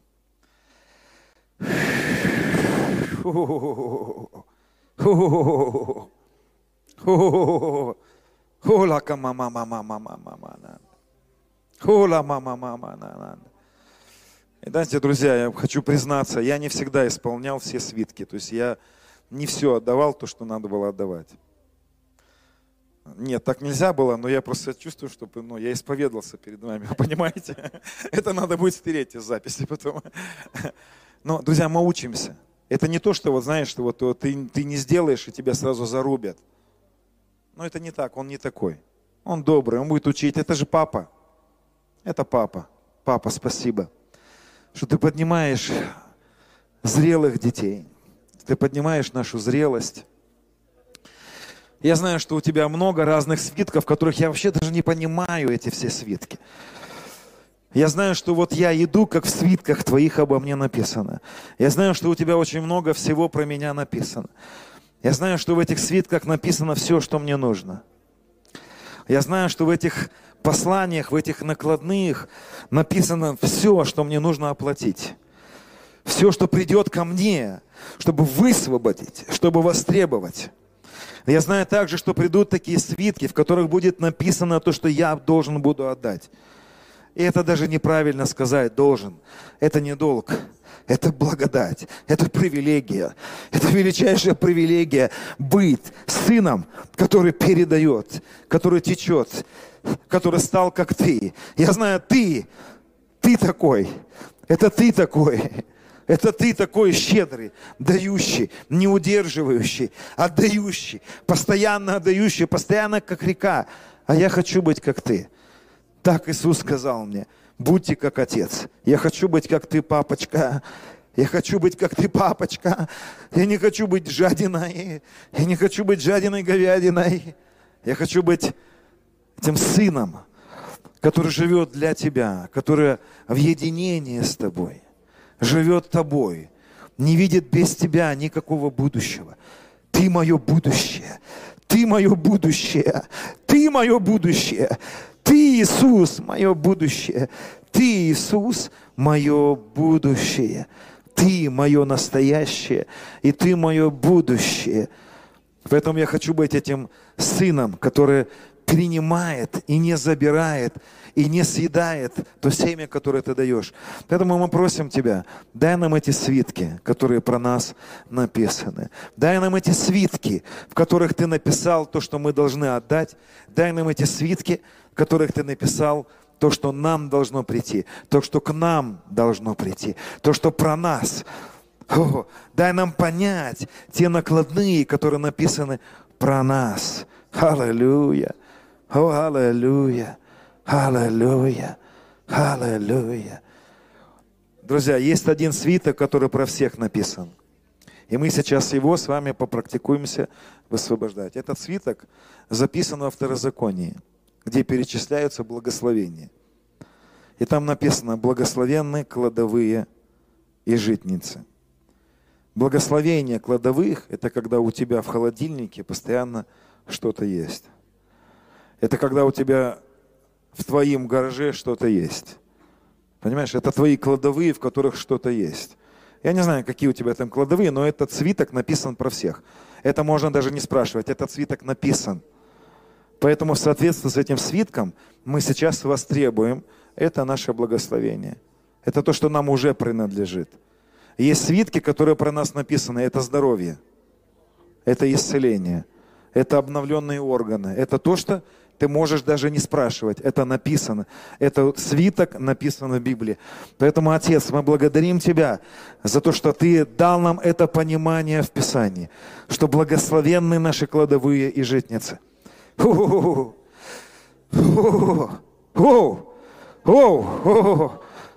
папа, спасибо. О, папа, спасибо. Так написано в Твоем Слове, что Ты силен обогатить нас – всякой благодати, чтобы мы были довольны. Я знаю за этот благодать, это избыток в кладовых и житницах. Поэтому в соответствии с этим свитком я вас требую у верхних сокровищехранителей и у нижних сокровищехранителей восполнения моих кладовых во имя Иисуса. О, папа, спасибо за полные кладовые. Папа, спасибо, что счета пополняются. Деньги на счета. Придите во имя Иисуса. Финансовые ангелы, придите в движение. Принесите из складов моего Отца принесите восполнение продуктов, принесите восполнение одежды, вы принесите восполнение богатых добротных благословений мои кладовые, мои шкафы, Фу, мои комоды, комоды моих детей, шкафы моих детей.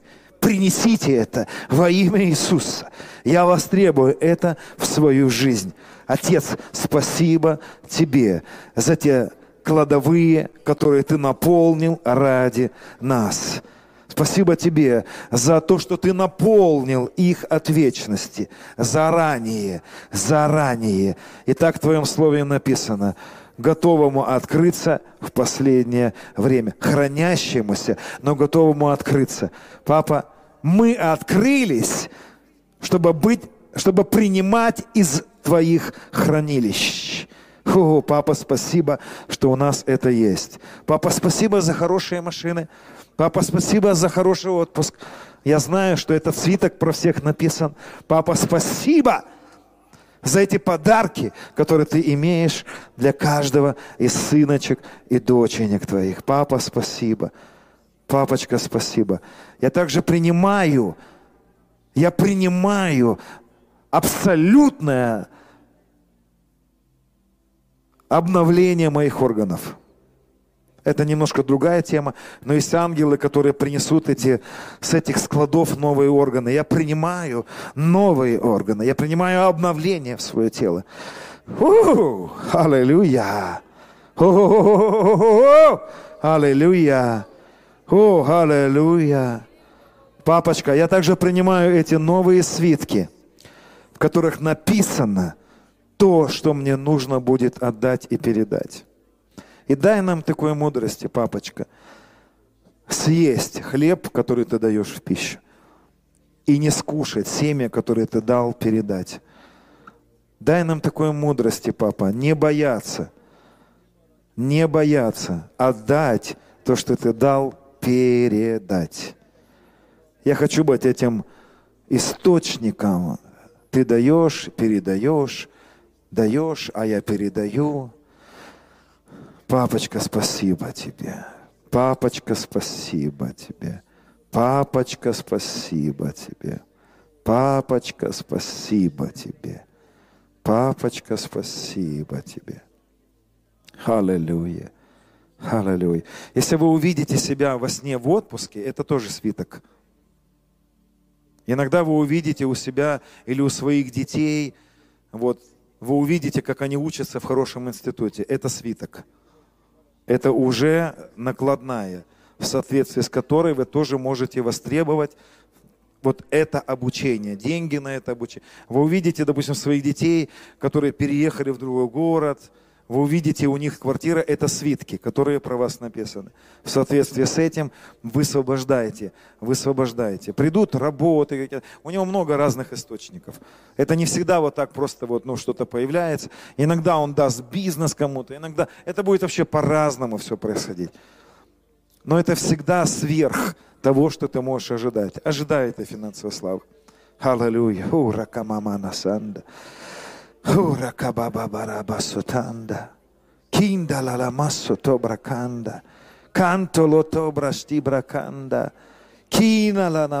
Toro lobrakanda. Кенто lo масsia бранда. Ты сказал мне, что ты сделаешь нас богатыми, как ты сделал это с евреями. Но я благодарю тебя, что ты уже это сделал. Папа, спасибо. Папа, спасибо. Я вижу построенные детские сады христианские. Я вижу построенные школы христианские.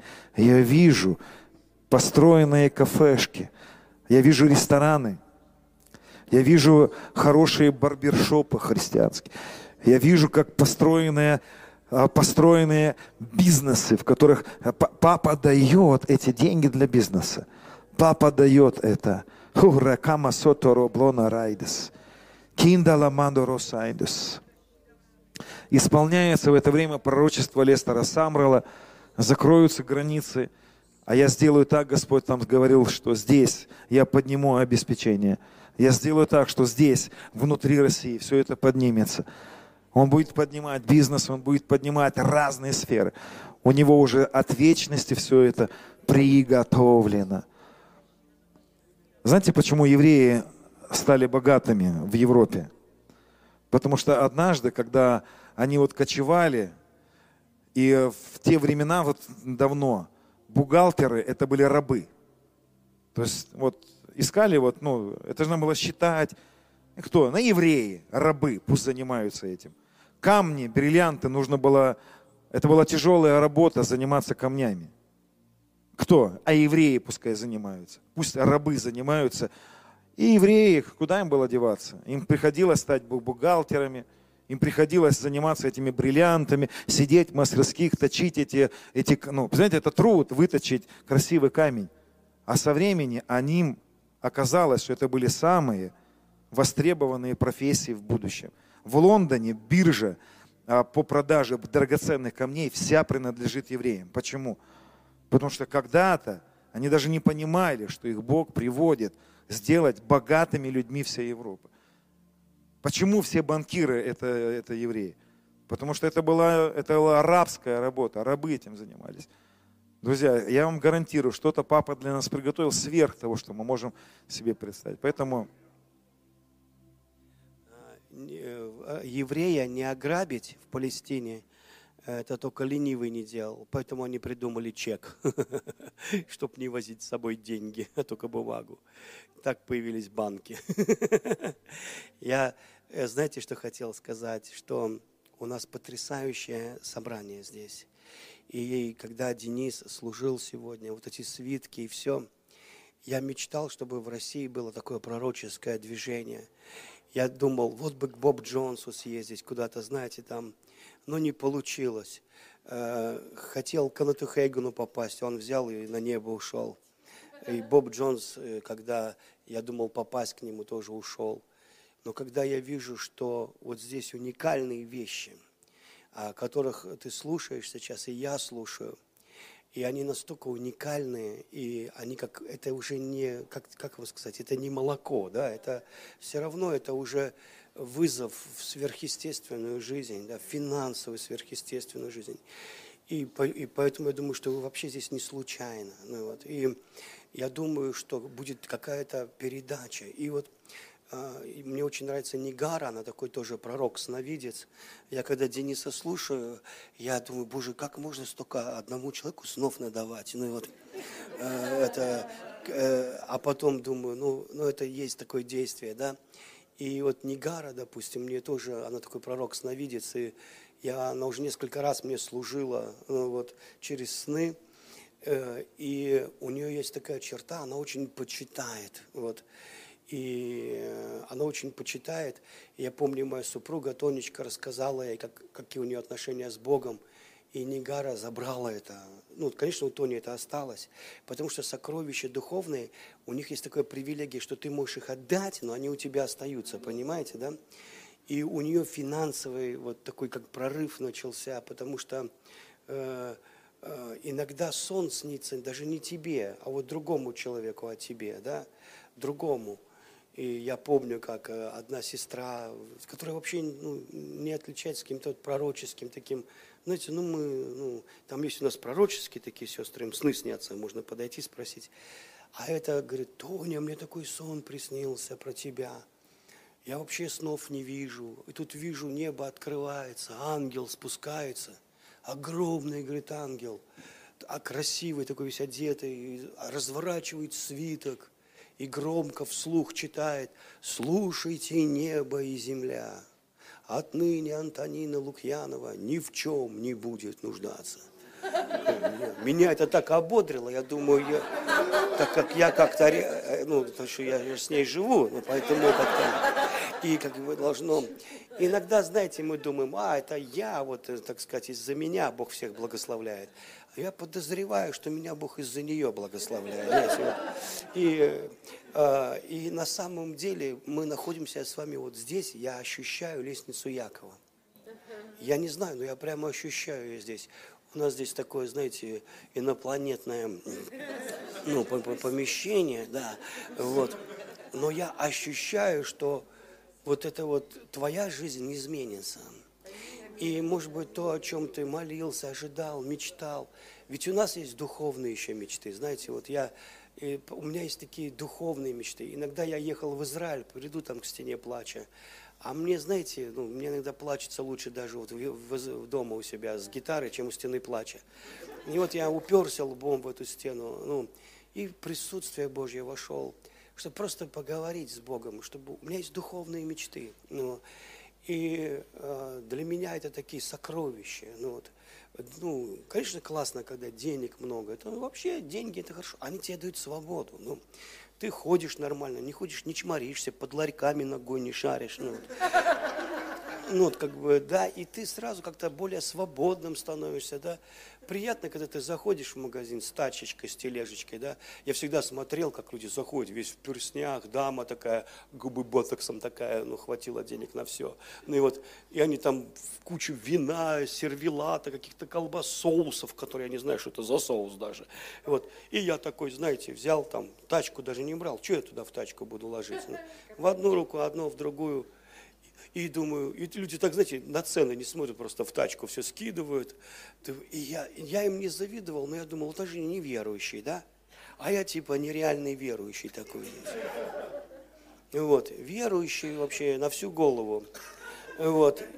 И стоишь в вере, как в бетоне, ни шагу вперед, ни шагу назад. Знаете, нет. И и у тебя есть такие микрочудеса, ну, Бог шокирует тебя, знаете, ну, такими, но они какие-то вот, знаете, вот машина Opel капут, ну, полный, там, 15 лет ей, коврик поднимаешь, дорогу видно, чудо, что она ездит вообще, знаете.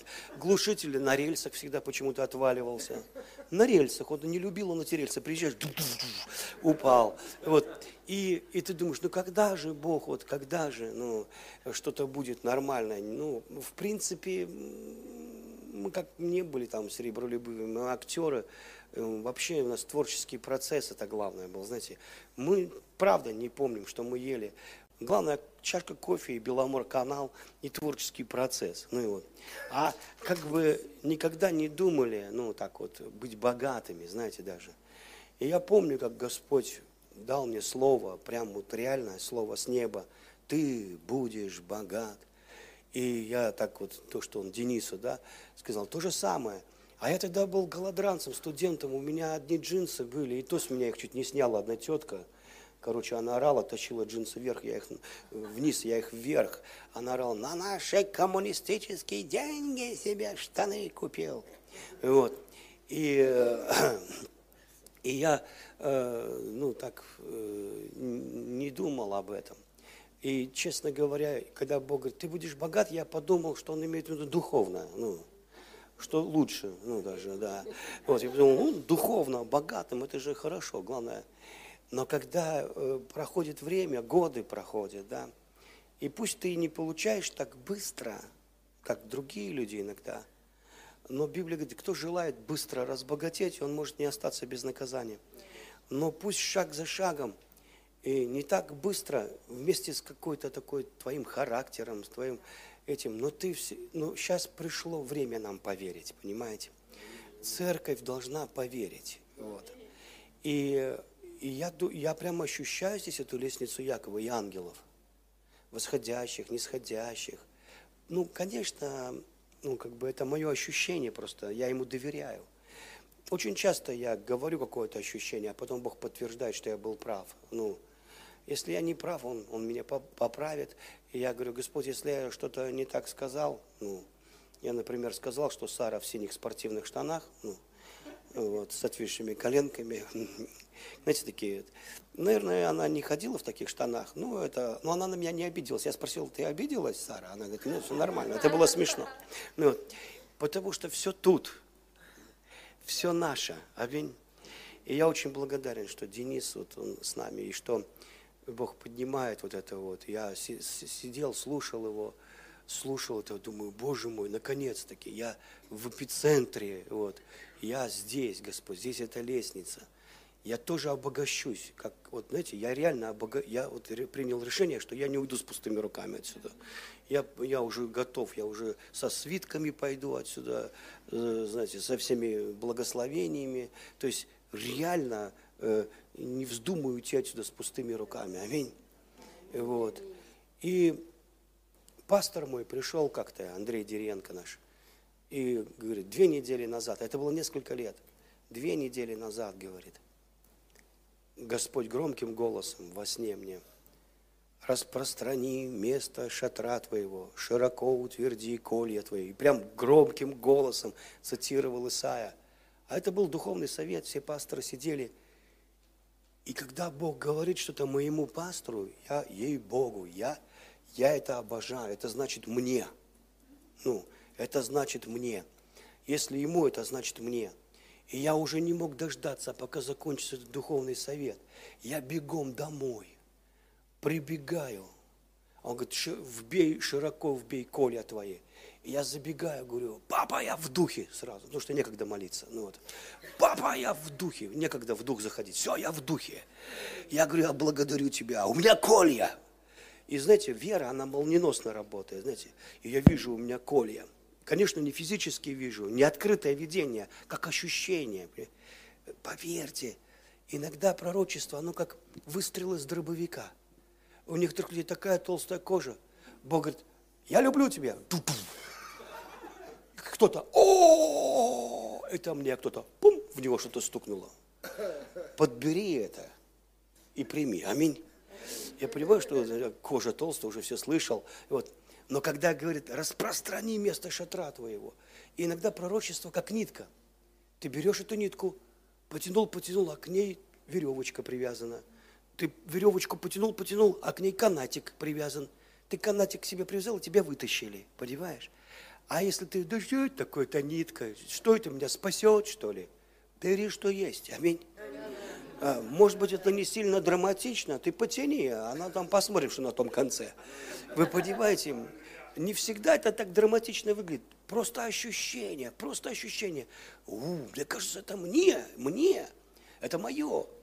Вот. И вы знаете, вот эти отношения с отцом, они к тебе будут приходить, и они все будут наполнять тебя. И я помню, я говорю, Господь, а я же как думал, туповато географически, расширь, ну, пределы. И я такой, где у нас дальше все? Китай. Я говорю, я, я стоял и молился так, я, я биваю кол в Китай, я буду проповедовать в Китае потом на Сахалине, на Камчатке. Я думал географически, чем шире. Бог сказал шире. Вот. В Америке буду проповедовать. Хотя я думал, какая Америка, кому-то, как, что ты там будешь проповедовать? И я, знаете, минут 40 вбивал коле, они новые, новые, они не заканчиваются. Я такой, да что ж такое? Я там, ну, везде, Калининграде вбил, ну, все широко. Потом думаю, где же вбивать коля? Это коли остались, а у меня фантазия кончилась. И Господь мне начал подсказать, так в интернете еще можно. Я говорю, о, точно, в интернете книгу напишу. Хотя я не люблю это писать. И думаю, ну все равно пусть будет. Ну, вот. И, вы знаете, и я вбивал это, вбивал. И когда у меня уже закончилось, но когда через три месяца я был уже в Китае, на Камчатке, на Сахалине, понимаете, когда в Америке мне конференцию сделали, и сняли церковь, и люди приехали в Сиэтл – извините, э, знаете откуда? С Аляски, с Канады, со, всей Америки приехали на конференцию. Понимаете? И, и все. И, и я такой думаю, Господи, вот ты творишь чудеса. Вот, и, и типа меня там все знают, и говорят, мы там проповеди слушаем и так далее. И люди были благословлены, и мы были благословлены. И я вспомнил, как я вбивал колья, потому что слово, пасторы, распространите место шатра твоего. А потом в Колумбии сестра одна, какая сестра, это же, ну, не просто сестра, а жена Цезаря Кастеланоса. И говорит, мне ночью пришел Христос и цитировал мне Исаия, скажи русским пасторам, распространите им место шатра твоего, широко утверди. А это моему пастору Господь всю ночь говорил – и пусть это не мне приснилось, и пусть не, не меня посетили, а его. Я не буду таким лохом, который не возьмет благословение. Вы понимаете? И поэтому, когда я Дениса слушаю, я слушаю и кушаю. Я говорю, вот уже мои свитки. Бог не жадный, вы понимаете? У него, ну как бы, он говорит, Серега, извини, я Денису все отдал. Ну, вот, он, он, он не жадный. И, и я хочу вас настроить, чтобы мы могли забирать это все. Не надо просто слушать, надо, надо забирать это все. Надо часто говорить, я забираю, я забираю, это мое, я забрал. Свитки, так свитки, деньги, деньги тоже нужны, аминь. Я забираю это. Отец, мы забираем это во имя Иисуса. Мы с пустыми руками отсюда не уйдем. Во имя Иисуса Христа. Я не пришел сюда просто слушать. Я уже что только не слышал. Я пришел за реальными вещами и предметами жизни. Аминь. Я забираю реальные предметы моей жизни и вещи. Так что из невидимого произошло видимое. Во имя Иисуса. Аминь. Извините, я вот это просто хотел еще.